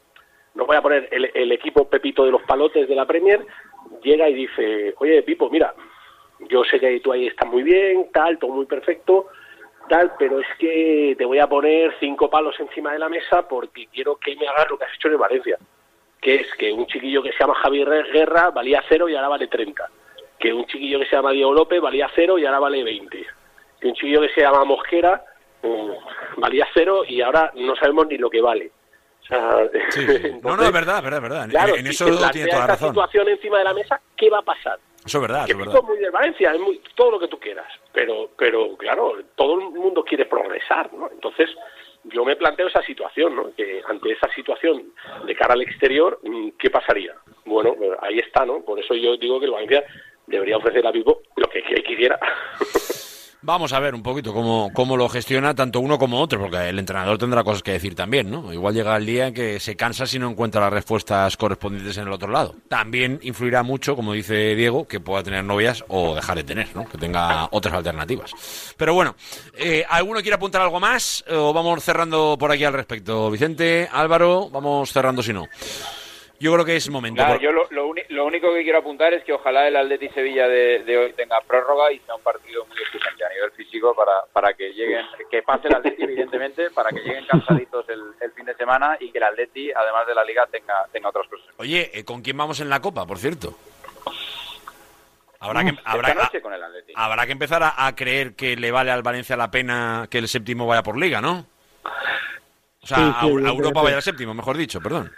Sí, si puede ganar uno de los de los seis primeros. Eso es la clave, ¿no? mejor. Habrá- Sí, o sea, sí. co- lo que tenemos claro es que no vamos con el Mallorca. Eso de entrada. De momento no. Tenemos un descarte. El resto ya veremos un poquito. El Sevilla tampoco vamos con el Sevilla. Eso también ya, a ver si fuera. A partir de ahí ya veremos un poco qué pasa. Bueno, chicos, lo vamos a dejar aquí. Diego, Vicente, también por supuesto nuestro Álvaro Bonriquetti. Os mandamos un abrazo muy grande a los tres. ¿eh? Gracias por pasar por Directo Marca Valencia hoy. Un abrazo hasta luego. abrazo. Hasta ahora, Vicente Fuster, ¿eh? nuestro compañero de Plaza Deportiva, Diego Picó, cada día, por supuesto, en Marca, marca.com, por ejemplo, ahora dentro de un ratito, ¿eh? ya lo sabéis, como siempre, Marca Transfer junto con el bueno de Luis Cortés, eh, siempre, y ya sabéis, Álvaro Bonriquetti con nuestros compañeros de Movistar, y cada fin de semana en tiempo de marcador.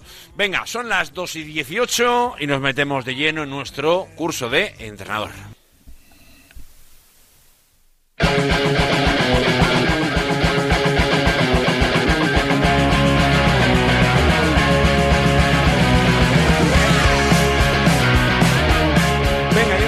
Para nuestro curso de entrenador de esta semana eh, y además hoy, pues bueno, vamos a hacer una de estas que nos gusta mucho. Eh, eh, de hecho, creo que la hacemos poco. Vamos a empezar a, a hacerla más, aquella de, viajar por el mundo para, para, en base a los entrenadores amigos, conocidos, valencianos o en definitiva que nos puedan inspirar un poquito, pues ir viendo cómo está el fútbol también a, a nivel mundial.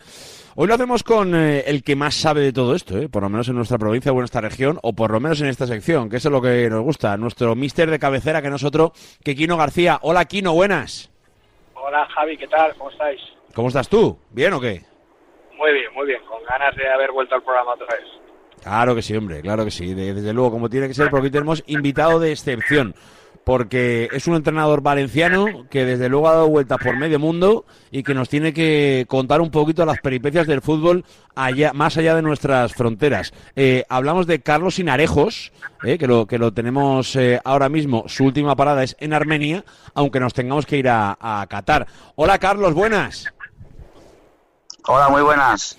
Que te pillamos de pretemporada en Qatar ahora mismo, ¿no? Sí, aquí estamos. Aquí estamos trabajando un poco, poniendo las maquinarias. como entrenador de- del eh, Fútbol Club Noa, eh, eh, equipo de Erevan, de, de Armenia, que ahora mismo tiene la competición parada, eh, que has cogido este año y que, no sé, cuéntanos un poquito en qué puntos os encontráis, ¿no? A nivel de preparación, de temporada, eh, cuéntanos un poquito, Carlos, ponnos un poquito al día. Bueno, pues ahora estamos, eh, empezamos el día 10 a entrenar, el día 10 y el 15 empezamos viniendo aquí a Qatar. Y nada, aquí porque hay mejor temperatura para trabajar y, bueno, poniendo un poco tácticamente el equipo, el equipo al sitio, eh, trabajando, no- también reforzando no- nuevas posiciones que estamos reforzando con jugadores. Bueno, para afrontar de la mejor manera posible la, la segunda parte de la liga que empezamos el 22 de febrero. ¿Y qué objetivo tiene el Fútbol Club Noa? ¿Qué, qué, qué os marcáis para esta recta final de año? O de temporada, mejor dicho. Sí, bueno, al final yo cuando llegué el equipo estaba quinto y ahora, pues bueno, hemos sacado buenos resultados y vamos segunda posición. Entonces, eh, el objetivo principal es meternos en Europa, en Conference, y bueno, se- se- las tres primeras plazas daría, la- la- la daría esa, esa posibilidad. En, en Armenia, Sí. en Armenia ¿cómo, cómo se reparten las competiciones europeas? Por, por, porque todos lo tengamos claro. Sí, sí, el primero, el primero va Champions, va Champions League, y el segundo y el, segundo clasificado y el tercer va a Conference y el campeón de Copa va, va también a Conference. Pero si, si el campeón de Copa es uno de los tres primeros, se abre una cuarta plaza que también iría a Conference. Bien está eso, o sea que yo creo que vamos, a tener nuestras opciones, Carlos, ¿eh? Eh, Eso, eso está ahí, así que, así Sí. que eh, desde luego el reto es interesante. Eh, como queremos que esto sea una, una llamada, sobre todo muy multicultural, eh, tenemos que empezar por Armenia, obviamente. Eh, ¿En qué punto Sí. está el fútbol armenio y, y qué evolución estás viviendo desde que llegaste? ¿Qué, qué te has encontrado en el fútbol de Armenia? Pues yo creo que, que es una liga que está, está mejorando mucho. Están trayendo varios jugadores de más nivel. El jugador local es un jugador muy, muy arraigado a cultura rusa y ucraniana. Por lo tanto, son, son gente que, que tienen capacidad de trabajo muy alta. Se están reforzando bien los equipos, sobre todo los cinco de arriba. Sí que es verdad que hay una gran diferencia entre los cinco de, de la parte de arriba que los de la parte de abajo. Pero se están reforzando con buenos jugadores europeos y está creciendo, está creciendo mucho, está creciendo mucho. Al final es un poco algo que no te pilla de nuevas, ¿no, Kino? Y es un poco lo que queríamos hablar hoy con, con Carlos, porque Carlos ya desde, desde prácticamente muy jovencito, desde el año 2016, sale eh, eh, para entrenar en Chipre, luego pasa por Gibraltar, eh, ha estado en Francia, ha estado en Arabia Saudí, ha pasado por Qatar, incluso por Emiratos Árabes. yo lo que me ha flipado ya es que pasaros por Ucrania en pleno conflicto bélico. O sea, Kino, parece que, Carlos lo quiere todo, O sea, va a volver para España con, con, todos los mercados conocidos, ¿eh? Sí, al final hemos de pensar, bueno, de hecho yo a Carlos lo conozco muchos años, hicimos juntos eh, el nivel 3 de entrenador, eh, Carlos, hace ya, ya tiempo. Y, al final también es el, el modelo de, de, muchos entrenadores españoles y en este caso valencianos que, que tienen nivel, pero que a veces es, difícil. El, el, mercado español es de los mejores del mundo, todo el mundo quiere entrenar aquí. Y para, y para labrarse una labor profesional hay que prepararse y luego ser valiente, ¿no? Para coger la mochila y, y como Carlos, ¿no? Dar tantas vueltas para, para poder dedicarnos a lo que nos gusta, que, es entrenar. Es eso, ¿no, Carlos? Sí, sí, la verdad. Y también otro, otro punto de vista, que es mi manera de pensar también de una, una mente abierta. Un entrenador, eh, si, yo creo que si sale fuera, las experiencias que a nivel futbolístico y también extra futbolístico, hoy en día el fútbol se ha convertido en mucho más que fútbol. Hay otras cosas también diferentes al fútbol que me gustan menos, pero que también existen, por desgracia, te, te, te, te da una experiencia importante como entrenador para, para ir cumpliendo objetivos y, y, al final es lo que digo yo, que un camino que de un entrenador que, que está en España que quiere llegar a primera división de España, una liga europea importante, también ese camino se puede hacer de otras maneras, como la, como la que me estoy forzando yo, porque al final el objetivo que busco es el mismo, entrenar en las grandes ligas de arriba de, Europa. Entonces, al final, eh, esas experiencias, muchas culturas, muchos, muchos tipos de jugadores diferentes y de muchas nacionalidades diferentes, todo eso lo que te va haciendo, dando experiencia a nivel no solo táctico o metodológico, que también es importante, pero a nivel de gestión de grupos, que hoy en día en el mundo del fútbol es muy importante la gestión de grupos también y de jugadores. Totalmente, es ¿eh? verdad que, que, que, eso al final eh, es una mezcla muy general, porque es verdad que si, si comparamos el irte a, a, Chipre o Gibraltar a irte a Arabia Saudí, supongo que no tiene nada que ver, y luego me imagino que el paso por Ucrania habrá sido, casi me genera más curiosidad lo, lo de Ucrania. mi, llamada iba a centrarse un poquito más en el paso por, por la zona de Arabia, y etcétera, pero, pero ¿cómo fue ese paso por, por Ucrania, Carlos? Porque es verdad que os pillo en mitad del conflicto. Sí, bueno, hubo un parón también, porque en Ucrania también hay un parón invernal y cuando íbamos a empezar la pretemporada también es cuando, cuando ocurrió esto de la guerra, entonces ya se pararon todas las ligas y, y ya me, tuve que ir a Valencia. Pero bueno, súper contento, la verdad es que estaría aún allí entrenando, porque lo que te da el fútbol, el jugador ucraniano a nivel de, de, de personalidad, de, de ser un jugador que en verdad está contigo hasta la muerte, que si le dices que te se pegue contra una pared va a ir, es increíble, es increíble la capacidad que tienen de, de, de, todo, de darlo todo por un, por un club o por un entrenador. Y estaba muy feliz, la verdad que estaba muy feliz y el fútbol era de un nivel más alto de lo que yo me esperaba y el jugador ucraniano tiene un nivel increíble. Mira, lo estamos viendo ahora en España con el Girona, ¿no? Tiene dos ucranianos y están siendo de los mejores de la liga. En el Valencia no podemos decir lo mismo de Yaremchuk, pero bueno, ahí está, ahí está creciendo un poquito, creciendo eh, eh, pasito a paso. Oye, y Carlos, eh, cuéntame tu visión de, de, lo que es el fútbol de Arabia. Es verdad que tu último paso por ahí es de hace relativamente poco, ¿no? En mm. año, año 2022 en el Al Arabi, pero estuviste en Al Sabab, estuviste previamente también en el Al Hilal, es verdad que estuviste en, el equipo sub-23. Eh, ¿Hacia dónde crees que va este proyecto de Arabia, que, que ahora mismo está rompiendo todos los cánones habituales, un poco del mercado, de la economía, de, todo lo que supone este fútbol? Que hace poco hemos visto salir a Henderson como diciendo, hay, hay mucha envoltura, mm. pero poco fútbol. No sé un entrenador qué piensa. Bueno, sí que está la cara A y la cara B, y hay que estar muy, muy, muy. Eh, tienes que tener, tienes que tener mucha capacidad para, para adaptarte a esa cultura, porque es una cultura totalmente diferente, una religión también. Para mí, a ver, es un país que lo que quiere, lo que consiga lo va, lo va a hacer, porque al final eh, son gente que que son muy cabezonas y que, y que si quieren que esa liga vaya a promocionarse, vaya a ir para arriba, van a hacer todo tipo de, de situaciones para que ocurra, que es lo que está pasando con tipo de jugadores, ponen los partidos se están televisando en marcas, se están televisando en otros países, en Asia es una de las, de las ligas más vistas, en otros lugares del Golfo. Al final también va a ser un poco también la capacidad de gestión que tengan ellos y cómo cuiden también a, a los jugadores, sobre todo a estos jugadores top que están yendo, porque claro, no es lo mismo cuidar a un jugador top que a un jugador de media clase. Al final, los jugadores top eh, tienen eh, cosas que sí que es verdad que tienen que estar bien cuidados. Y claro, si ellos tienen esa capacidad de hacer eso bien y, y, van mejorando en muchos aspectos de nivel de liga, de nivel de, de, gestión de, clubes, al final sí que sí que van a conseguir lo que se proponen. Si ocurre que se va terminando la burbuja o van diciendo cosas o haciendo contratos y luego no los van cumpliendo, pues eh, al final sí que es verdad que los jugadores al final se van a hablar entre ellos, va a pegar un bajón todo y irán menos jugadores de contraste. Abro el debate aquí, ¿no? También, eh, como entrenador, y un poco la perspectiva que tenemos eh, es eh, equipos con figuras, desde luego, muy importantes, sobre todo pues, si nos centramos en los Cristiano Ronaldo, en los Neymar, en los Sadio Mané, etcétera. Lo, de Benzema ya pues está ahí un poco a la vuelta de la esquina.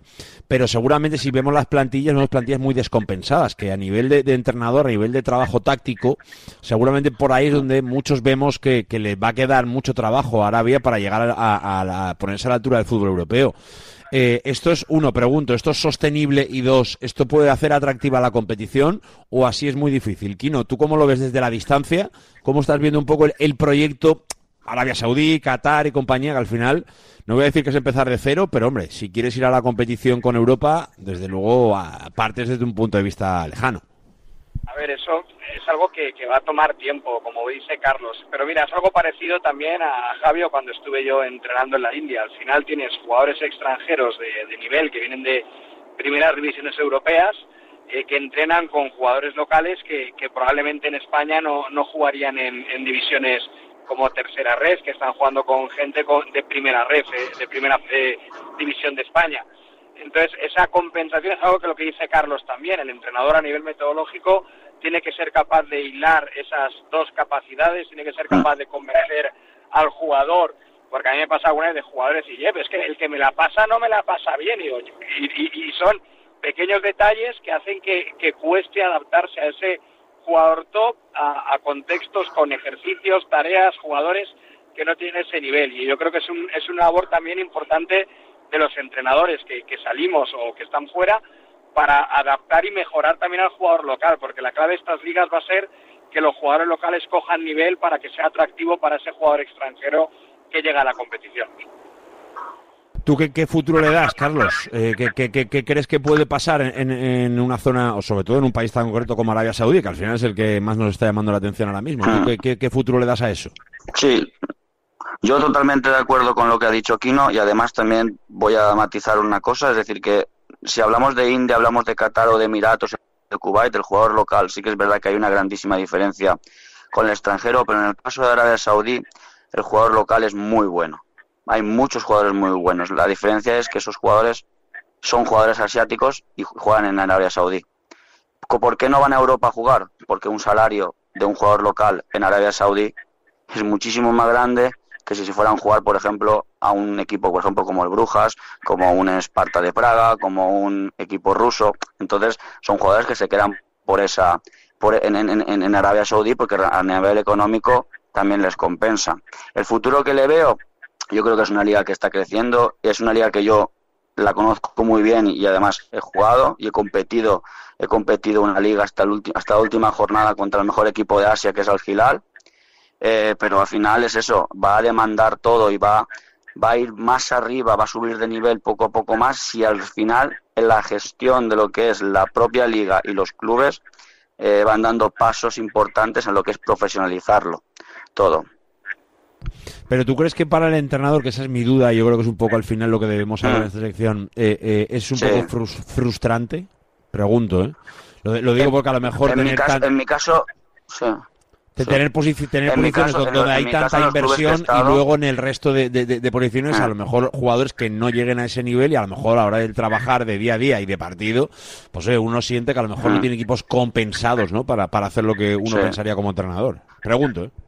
Mi, exper- mi experiencia en los tres equipos que he estado y en los tres años que he estado en Arabia Saudí es que yo, todas las tareas que, que he realizado y todo lo que he ido progresando y evolucionando a nivel de modelo de juego y lo que hemos que he ido ir buscando en el equipo, eh, no ha sido tan descompensado como en un principio pensaba que iba a ir.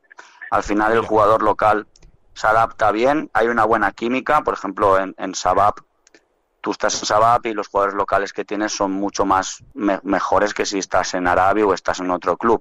Está claro que también el del jugador extranjero no pagan lo mismo, no tienen los mismos jugadores extranjeros, Gilal, Sabab o equipos grandes como puede tener ABA o puede tener eh, Al Riyad, que son otros equipos más pequeños. Por lo tanto, yo creo que es más, mira, lo que sí que creo y que sí que creo es que la cultura hace que eh, por ejemplo, yo hacía, ahí tengo una metodología trabajo de dos maneras, que es una manera más cerrada, que son más patrones, y una manera más de juegos de posición, posesiones, partidos.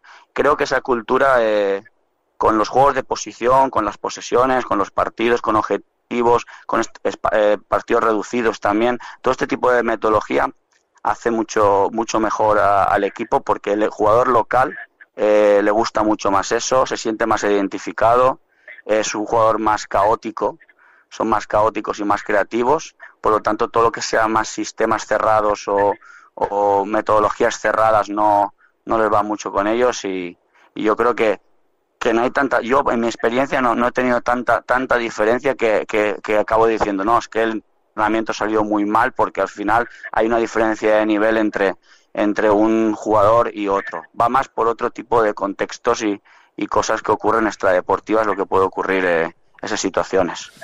Desde luego que, que es un mercado complejo, extraño eh, eh, y, bueno, y seguramente un mundo por, por explorar. Eh, me quedan cuatro preguntas para antes de, de acabar para Carlos. La última, un poco a pregunta global.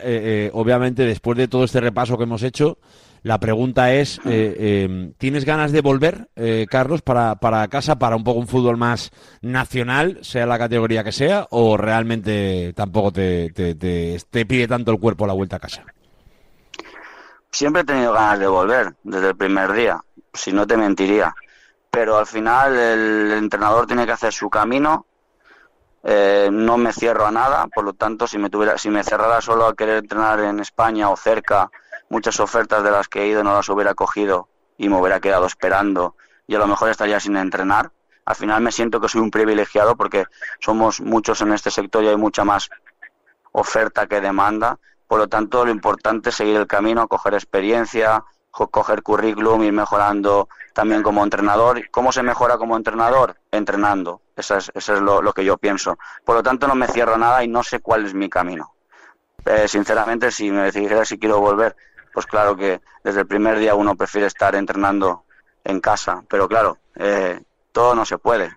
Entonces eh, hay que seguir haciendo, ir haciendo entrenamientos, ir cogiendo equipos, ir mejorando, culturas, eh, eh, jugadores diferentes, situaciones diferentes y eso es lo que te va a hacer mejor entrenador para cuando llegue el momento y tenga que pasar, estar preparado. Y sobre todo para disfrutar del propio camino, ¿no? Que decimos siempre. Al final eh, Eso es, puede, eso es lo puede haber un, importante. Puede haber un fin mayor al- a futuro o no haberlo, pero el, Sí. de momento el objetivo es No, ir, ir- ir disfrutando del, del proceso. Eh, eh, antes de hacerte nuestro rank, nuestro test habitual para cerrar el curso de entrenador, Kino, no sé si quieres decirle algo a Carlos, que a ver si se vuelve prontito, ¿no? Y lo, y lo tenemos cerquita de casa, ¿o qué? Hombre, sí, de hecho la última vez que, pero es que, es que viene y se va rápido, porque la última vez tenía, habíamos quedado que íbamos a hacer una charla además en la, en la Federación Valenciana Sí, sí, sí. y, en- y enseguida Sí. Kino, que me vuelva a ir, y yo, vale, vale. Entonces, que ojalá lo tengamos Sí, sí. pronto aquí, ojalá lo tengamos, pero que al final lo importante es lo que dice Carlos, entrenar, y, y- y es una suerte poder poder dedicarse a lo que nos gusta, que es estar en el campo. Las tres eh, preguntas finales es una, son preguntas, Carlos, que le hacemos a todos los entrenadores que paséis por aquí semana tras Ah. semana, ¿vale? Eh, eh, en primer lugar, eh, ¿cuál es tu eh, entrenador fetiche de ahora, de antes, que te ha hecho ser entrenador, en definitiva, un referente para ti, y por qué? La verdad que siempre me he guiado de muchos, ¿sabes? Me, siempre me he estado, he estado en mi época cuando empecé Mourinho, Guardiola, Jürgen Klopp, todo este tipo de entrenadores siempre ha sido viendo partidos de- del rival, Rafa Benítez también en la época, Marcelino, muchos, muchos entrenadores, porque al final entender del juego tienes que conocer a muchos a muchos diferentes estilos. Y ahora mismo en estos momentos, por ejemplo, estoy con De Cervi viendo todos los partidos del Brighton, intentando también pues siempre robar, porque yo creo que los entrenadores para ser creativos también tienen que robar ideas, tienen que ser un poco ladrones, luego no, no copiarlas, pero sí que amoldarlas para ir, ir, ir, a- ir mejorando como entrenador. Pero nunca he tenido un entrenador así que diga que, que ha sido mi referente, porque al final he tenido muchos y de ellos he cogido siempre lo mejor. Por ejemplo, de Bordalás es un entrenador que me encanta porque a nivel defensivo me encanta cómo, cómo, cómo hace el pressing y he cogido muchas ideas de él. Mira, de todo lo que has dicho, como no ha salido nunca, me, me voy a quedar con Roberto de Chervi, eh, que, que es verdad que ha, ha salido mucho, Guardiola, Benítez, de los que has dicho eh, bastantes, pero de Chervi no había salido todavía, creo, así que nos vamos a quedar Me con encanta. él. Eh, te pregunto, un sistema predilecto para ti, es verdad que siempre hablamos ¿no? de la capacidad de adaptación de los entrenadores, pero Ujú. para ti, eh, ¿cuál es tu predilecto, cuál es el que más te gusta y por qué? ¿Qué, qué, qué- tiene ese sistema que te engancha? No creo los sistemas, creo en las estructuras, porque al final nos adaptamos a, a lo que es el juego y el juego es caótico en sí. Pero bueno, vamos a hablar de sistema, te voy a contestar. Yo, por ejemplo, el que más domino y el que más he trabajado por, por su relación de que es de, de, de que tiene un equilibrio y que realmente en todas las líneas eh, hay siempre triángulos, tienes una buena, un buen juego de posición, puedes jugar bien, podría ser el 4-3-3, que podrías, podrías hacerlo del 4-2-3-1 o 4-1-4-1, dependiendo también de, de dónde están las ventajas, pero si te digo un sistema, te digo 4-3-3, aunque realmente creo que el fútbol dentro de un partido hay, hay muchísimos estructuras o sistemas, como lo queremos llamar, diferentes que pueden, Se- pueden darse. Se ha quedado anticuada la pregunta ya, ¿eh? Nos vamos dando cuenta eh, conforme pasan las semanas, ¿eh? Eh, que porque es evidente que hoy en día los partidos y los micropartidos y eh, la fase ofensiva, la fase defensiva, las variaciones dentro del propio equipo, es verdad que, que pasan muchas cosas ya en el, en el fútbol actual. Y te hago la última, Sí. Carlos, antes de despedir. Esto es un ranking, más que una respuesta es un ranking. Nos tienes que hacer un ranking entre Vale. qué, qué necesitarías más en tu equipo, ¿eh? De esto dependiendo, hay, hay, hay entrenadores del City y hay entrenadores de regional. Entonces tienes que hacerme el ranking, que es entre un nutricionista, un psicólogo o un eh, readaptador. Tienes que hacerme un ranking de los tres eh, en tu equipo, en tu cuerpo técnico, que no faltaría en primer lugar, segundo y, tercero. Nutricionista, redactador y, ay, perdona, psicólogo, psicólogo como primero, redactador como segundo, nutricionista como tercero. Pues lo, lo apuntamos, lo apuntamos porque es verdad que, que esta respuesta sí que va variando más, dependiendo un poquito. Yo creo que también tengo un poco la sensación, Carlos, que las respuestas que nos dan los entrenadores depende un poco del perfil de entrenador que es cada uno, lo que siente que tiene un poco más facilidad o menos y a partir de ahí un poco eh, Ah. eh, nos dais vuestra, vuestra respuesta. Carlos, que ha sido un placer enorme, ¿eh? de verdad que ha sido un gusto. Siempre nos gusta viajar por el mundo para aprender y sobre todo si viene de la mano del deporte o del fútbol. Y en este caso lo hemos disfrutado muchísimo. Que os quedan tres semanas todavía en Qatar de pretemporada, ¿no? Pues, pues mucho, mucho ánimo a, a disfrutar un poco de la experiencia y cuando volváis para Armenia a, a intentar llegar a Europa. Que este año nos hemos hecho todos del Fútbol Club Noa, ¿eh? Intentando verle viajar por Europa el año que viene. Muchas gracias. Muchas gracias y gracias por la invitación.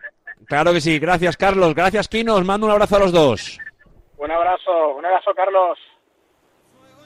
Un abrazo, Kino. Está calando el frío en las personas. Una semana más, ¿eh? Nuestro curso de entrenador, aprendiendo siempre de todo lo que tiene que ver con el fútbol. Os lo decía antes, he visto a Luis Cortés haciéndome muchas señas, mucho gestito por la cristalera. Hola Luis Cortés, buenas de nuevo. Eh, buenas de nuevo, sí, eh, una cosa rápida. Porque, Venga, vamos a eh, apuntarlo. tenemos que irnos a la nieve. Eh, Jorge Méndez ya ha hablado con Peter Lim. Peter Lim le dice que no cuadra económicamente la operación de Rafa Mir en el Valencia. Por lo tanto, hoy se puede decir ya que Rafa no vendrá al Valencia. Peter Lim le ha comunicado ya a Jorge Méndez que no cuadra económicamente la operación de Rafa Mir. Entonces, la única oportunidad, Peter Federico, que no tiene el ok todavía de la operación de Peter Lim el Valencia. Entendemos que, la- que le dará el ok, porque es una operación muy barata.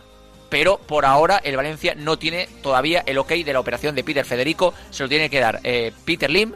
eh, pero Rafa Mir ya sabemos que no vendrá. Coba vendrá se marchará, pero a partir del sábado. Es la nueva realidad y la información que te cuenta en este momento Luis Cortés y que te cuenta Radio Marca. Es una información de mucha importancia y es verdad que eh, hay que darle la repercusión que tiene. Llevamos semanas, bueno, básicamente desde verano con el asunto Rafa Mir a cuestas. Eh, lo que te acabamos de contar es directamente que la opción Rafa Mir está prácticamente fuera, por no decir literalmente fuera de las opciones del Valencia de cara a esta temporada. Eh, esa conversación se ha dado, esa información la maneja ya Jorge Méndez y obviamente ya lo maneja quien lo tiene que manejar, que es el eh, propio futbolista y el Valencia. Así que, a partir de ahí... En el club eh, le quería Baraja, era el valedor de Peter Lim, le quería todo el mundo en el club, menos Peter Lim. Pero bueno. Hasta, hasta, ahí podemos llegar en el Valencia. Es la información que hay y Valencia ya sabe que Rafa Mir no vestirá su camiseta este próximo eh, mes de enero, febrero, marzo, en definitiva, en eh, lo que es el cierre de este mercado 2024 de invierno. Así que tendrá que ser en verano, tendrá que ser en otras temporadas, pero aparentemente Rafa Mir no va a vestir la camiseta del Valencia. Veremos si aparece o no al final Peter Federico, pero hay una realidad y es solo una, y es que el caso de Coba, cuando llegue el sábado, podrá generar otros movimientos, pero aparentemente no será el de Rafa Mir. Pues así hay que asumirlo, Luz Cortés. Ya, bueno, es el equipo que quiere Peter Lim, las armas que le van a dar a Baraja. Cuando llegue el momento, que llegará, veremos si Baraja renueva o no renueva. Nadie le podrá culpar de que no quiera continuar en un club que, eh, poniendo toda la facilidad del mundo para venir, Rafa Mir no viene, que es el que él quería, y va a venir un chaval que a día de hoy es suplente en Primera Federación. Pues así está la situación en el Valencia, así te lo teníamos que contar a las 2 y 44. Información que te acaba de contar Radio Marca Valencia. Esa es la noticia del día sin ningún tipo de duda. Contada en directo Marca Valencia.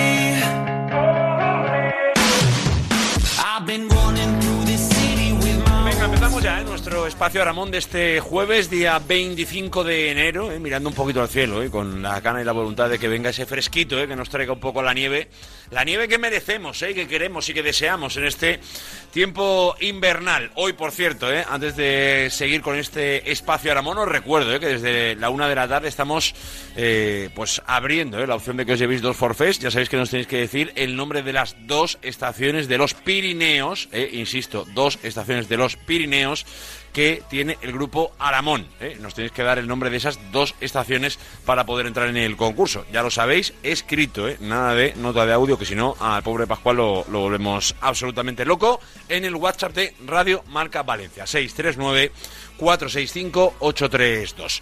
Venga, además vamos para en la jornada de hoy, ¿eh? buscando propuestas que os van a interesar y que además van a venir de la mano seguramente de incluso de este propio sorteo. ¿Por qué? Porque os vamos a contar exactamente eh, bueno, cómo está ahora mismo eh, una propuesta eh, siempre interesante y fundamental para aquellos que estáis poco a poco entrando en el mundo del esquí. Vamos a hablar sobre todo de la parte más cercana a nosotros, de la zona de Teruel, y hablamos con Mario Gómez, que ya nos está escuchando. Hola Mario, buenas. Hola, buenos días. lo primero, miras al cielo Mario y qué, hoy qué vemos por Teruel, ahora mismo cómo, cómo está la cosa despejado, soleado, oh. fantástico, con, con la gente se está poniendo aquí morena, que está cogiendo un tono de montaña. Hay gente que se va al Caribe y hay gente que se va a Teruel. Oye, eso ya cada uno que elija. eso es. Si a mí si me dan a elegir, me vengo para Teruel a tomar el sol, ¿eh? Pues sí, ya te digo yo que sí, ¿eh? ya te digo yo que sí. ¿eh? Que, que, además nos pilla más cerca, más cómodo y, y en el Caribe no se esquía. O sea que... Bueno, se esquía, se puede esquiar en el agua, pero es otro estilo, no tiene nada que ver con esto. Es otra cosa. Nada que ver, Mario. Venga, que lo que queremos, y sobre todo el Grupo Ramón se, ha empeñado últimamente en eh, hacer que la gente no solo esquíe, sino que además cuantos más seamos mejor. Y quiero empezar algo que ya tratamos el año pasado y que en definitiva eh, eh, es algo que es Vox Populi y que, a la gente le ha convencido mucho después de, de, la primera iniciativa, que fue hace exactamente un año, que es aquello del aprende a esquiar que podemos encontrar en la estación de Jabalambre, fundamentalmente. Mario, cuéntanos un poquito en qué consiste, habrá algún oyente ya lo sepa, pero para eh, sobre todo los que acaban de apuntarse, que entienda cómo va esto del aprende a esquiar y, cómo fue la experiencia del año pasado, porque me consta que fue un auténtico éxito. Pues sí, fue un exitazo porque lo que hacemos es eh, enseñar a la gente a esquiar desde, cero o si tienen más nivel a perfeccionar su nivel. Eh, si tú vienes a, a Jabalambre y, y alquilas nuestro material y te sacas nuestro forfait, pues la clase de esquí te la vamos a dar nosotros gratis. Nosotros queremos que aprendas aquí en Jabalambre a dar tus primeros pasos o perfeccionar un poquito y así lo que conseguimos es motivarte para que vengas y cojas tu profesor y te enseñes a esquiar desde el primer momento. Es verdad que eh, vi- viendo un poco eh, eh, cómo es este deporte, que tiene muchas cosas muy buenas, pero es verdad que a veces eh, un poco genera ese, ese temor de la primera barrera, eh, mucha gente que ha aprovechado, y sobre todo que aprovechó el año pasado eh, esa opción que le dais con el Aprende a esquiar, eh, es que cambia la vida. Eh, de tener, eh, eh, o cambia la vida, cambia la, visión de- del deporte en cuestión. Aquello de romper esa primera barrera, Mario, que en un deporte como el esquí, no nos vamos a engañar, a veces genera un poco de frontera, pero una vez se tira abajo esa frontera, se rompe esa barrera, desde luego el deporte cambia entero, para, para aquellos que lo practican por, por primera vez o, por segunda vez.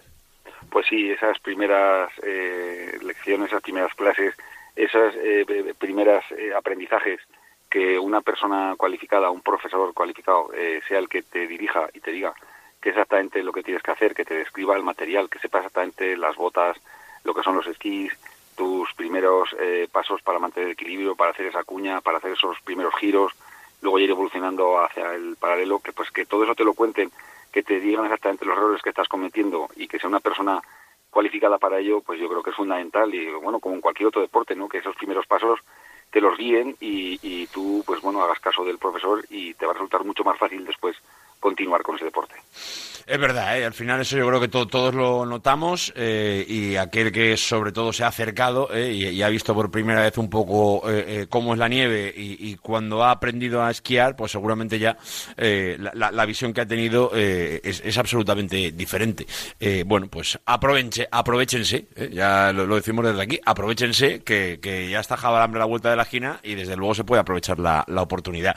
Y por el otro lado, cuando miramos a, a nuestras montañas, que como decimos siempre de, de nieve, que son las de las de Teruel Mario, eh, eh, vemos obviamente Valdelinares en el otro costado, donde eh, para muchos de nuestros oyentes seguro le llamará la atención la zona de Trineos, que es una zona para acercarse con los peques y que, y que obviamente en este tramo del año estará súper visitada, entiendo, ¿no? Y en definitiva es otro, otro centro de atención turística que, que a la gente le gusta mucho visitar en invierno.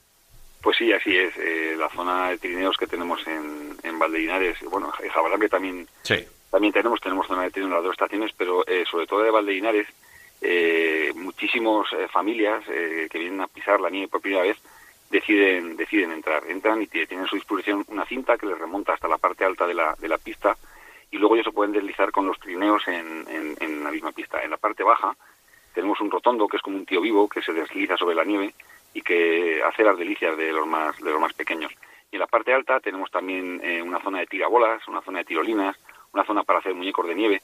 La verdad es que es muy muy eh, una zona muy muy muy bonita, eh, rodeada toda por pinos, por supuesto, y donde eh, la- los tanto los peques como los mayores, porque hay que yo creo que hay veces que ves a, a los papás que se lo pasan mejor que los niños, tirándose con, con los trineos. Pues es una zona donde donde pasar una jornada en familia y disfrutar de la nieve de otra manera.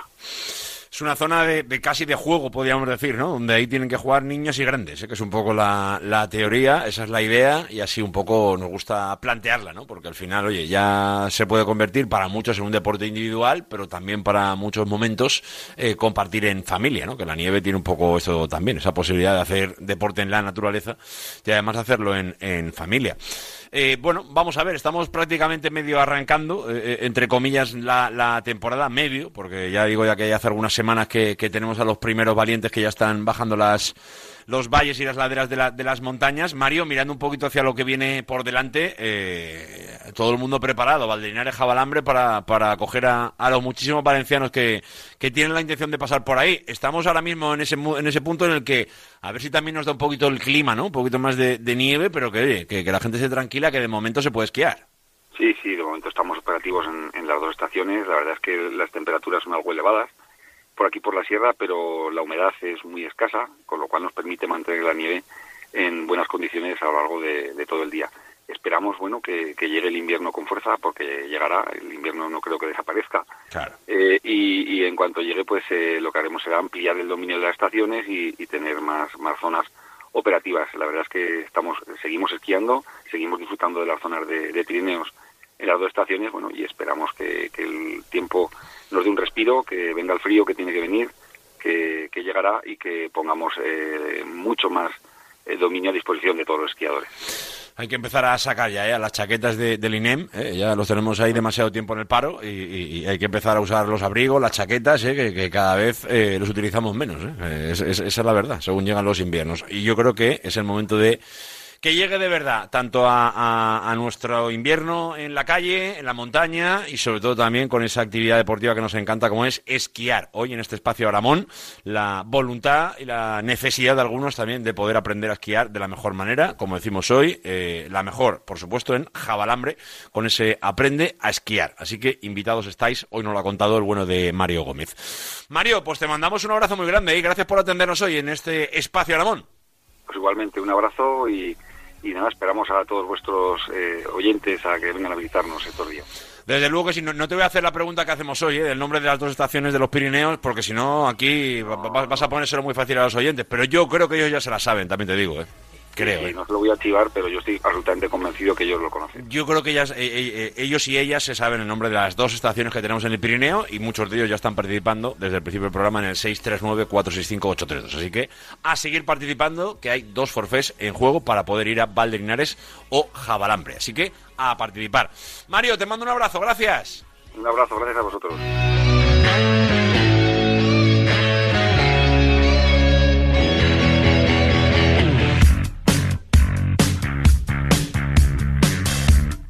Venga, son las opciones ¿eh? que se van planteando para estos días, que es verdad que van a mejorar, yo lo digo que van a mejorar y van a mejorar muchísimo, porque esa es la opción que solo nos planteamos, porque tiene que llegar al invierno, ¿eh? no queremos que esto sea un mundo irreal y el frío tiene que llegar y de momento, fíjate, ¿eh? que nos vamos a plantear para este fin de semana el poder acercarnos a las estaciones que tiene el Grupo Aramón en general. Por ejemplo, si nos vamos muy al norte, tenemos la opción de pasar por Cerler, que de momento tiene 27 kilómetros esquiables abiertos, ¿eh? con una cantidad de nieve rondando los 45 centímetros de polvo dura. Ya sabéis que eso, en definitiva, es buena calidad de nieve para poder eh, esquiar. Eso te hablo en, en, Cerler. Si vamos un poquito más hacia Formigal Panticosa, ya lo sabéis que ahora mismo estamos, bueno, pues con 50 kilómetros abiertos. De momento es verdad que nos faltan algunos más, pero ojalá llegue la nieve que tanto echamos de menos. De momento, además, con un buen grosor, cercano a los 50 centímetros, así que mucha nieve. Es verdad que dura primavera, en este caso cuando hablamos de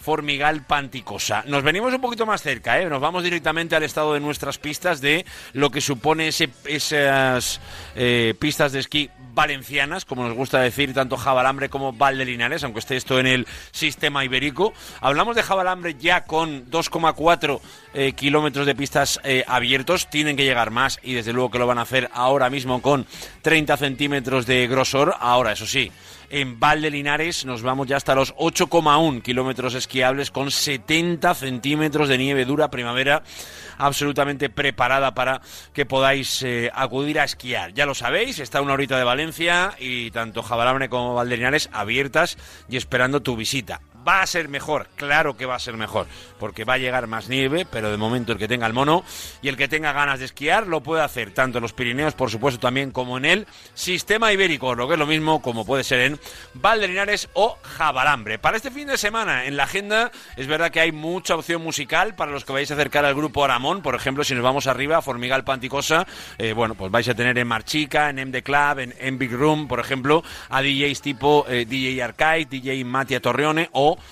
por ejemplo, una de las grandes opciones para este fin de semana, sesión de apresquí con Isaac Corrales. ¿eh? Esto directamente mañana viernes 26, el 27 en Marchica, apresquí con DJ Mikelo, que ya lo sabéis que eh, de la mano de San Miguel está haciendo una muy buena ruta, en este caso en concreto el próximo sábado lo vais a encontrar en Marchica, por supuesto en Formigal.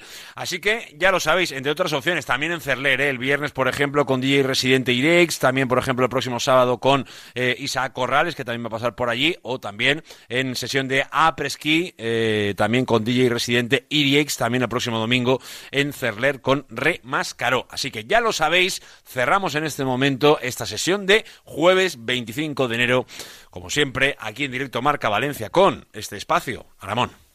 Deja el fuego encendido que está calando el frío en las personas buenas. Y mirando hacia el futuro siempre, ¿eh? a esa nieve que va a llegar para nuestro espacio Aramón y también con esas victorias que queremos que lleguen en Euroliga. La próxima cita deportiva que nos viene es la de mañana frente a Basconia. Hoy ha hablado Mumbrú esta mañana y hablando de esa intención de poder ganar de nuevo en Euroliga y de hacerlo ante un equipo como Basconia. Bueno, pues el primer partido de, de tres en Euroliga que jugamos fuera de casa, en Vitoria, eh, contra un rival que, que, viene a jugar eh, un gran partido contra Estrella Roja, sobre todo el último cuarto, en el que sabemos eh, de la dificultad del partido jugando ahí y por, por nuestra historia un equipo que, que, tenemos que controlar mucho el ritmo de partido, que juega muchas posesiones, que tira mucho de tres, que vive mucho del triple. Nosotros somos un poco todo lo contrario, con lo cual es algo que, deberíamos controlar durante todo el partido. Aparte de, de, como os he comentado, el ritmo, el ritmo de partido es jugar muchas posesiones, intentar controlar el balón, no tener pérdidas. Bueno, sabemos que, que los partidos que hemos jugado contra ellos han sido igualados, aunque se los han llevado ellos, se ha decidido al final y esperemos pues eh, ser capaces de poder llegar a un final eh, en el que nosotros tengamos opciones de, de ganar allí. Bueno, habrá que hacer los descartes y eso desde luego será un tema que tocaremos mañana, ¿eh? por supuesto mañana en este mismo programa donde tendremos esa pedazo de previa que el Valencia ni más ni menos se enfrentará, veremos si un semifinalista o no de la Copa del Rey, porque ya sabéis que hoy hay marcador, hoy hay marcador Valencia, por cierto, donde estará Luis Cortés al frente. Y esta noche sabremos si el Atlético o el Sevilla están en semifinales. O lo que lo mismo si el rival del Valencia pues se desgasta mucho poco regular. A ver si hoy Porro ¿no? Por ejemplo, como decía antes, el bueno de Álvaro Bonrichetti en nuestro tiempo de opinión. No marchamos, volvemos mañana a la una, como siempre, una y cinco, ya lo sabéis después del boletín informativo y con ese compromiso de estar hasta las 3 de la tarde. Eso será mañana. Hoy, a las 7, Luis Cortés, al frente de Marca 2 Valencia para acompañarte hasta las 8 de la tarde. Nos marchamos, sed felices y disfrutar el día. Adiós. yeah.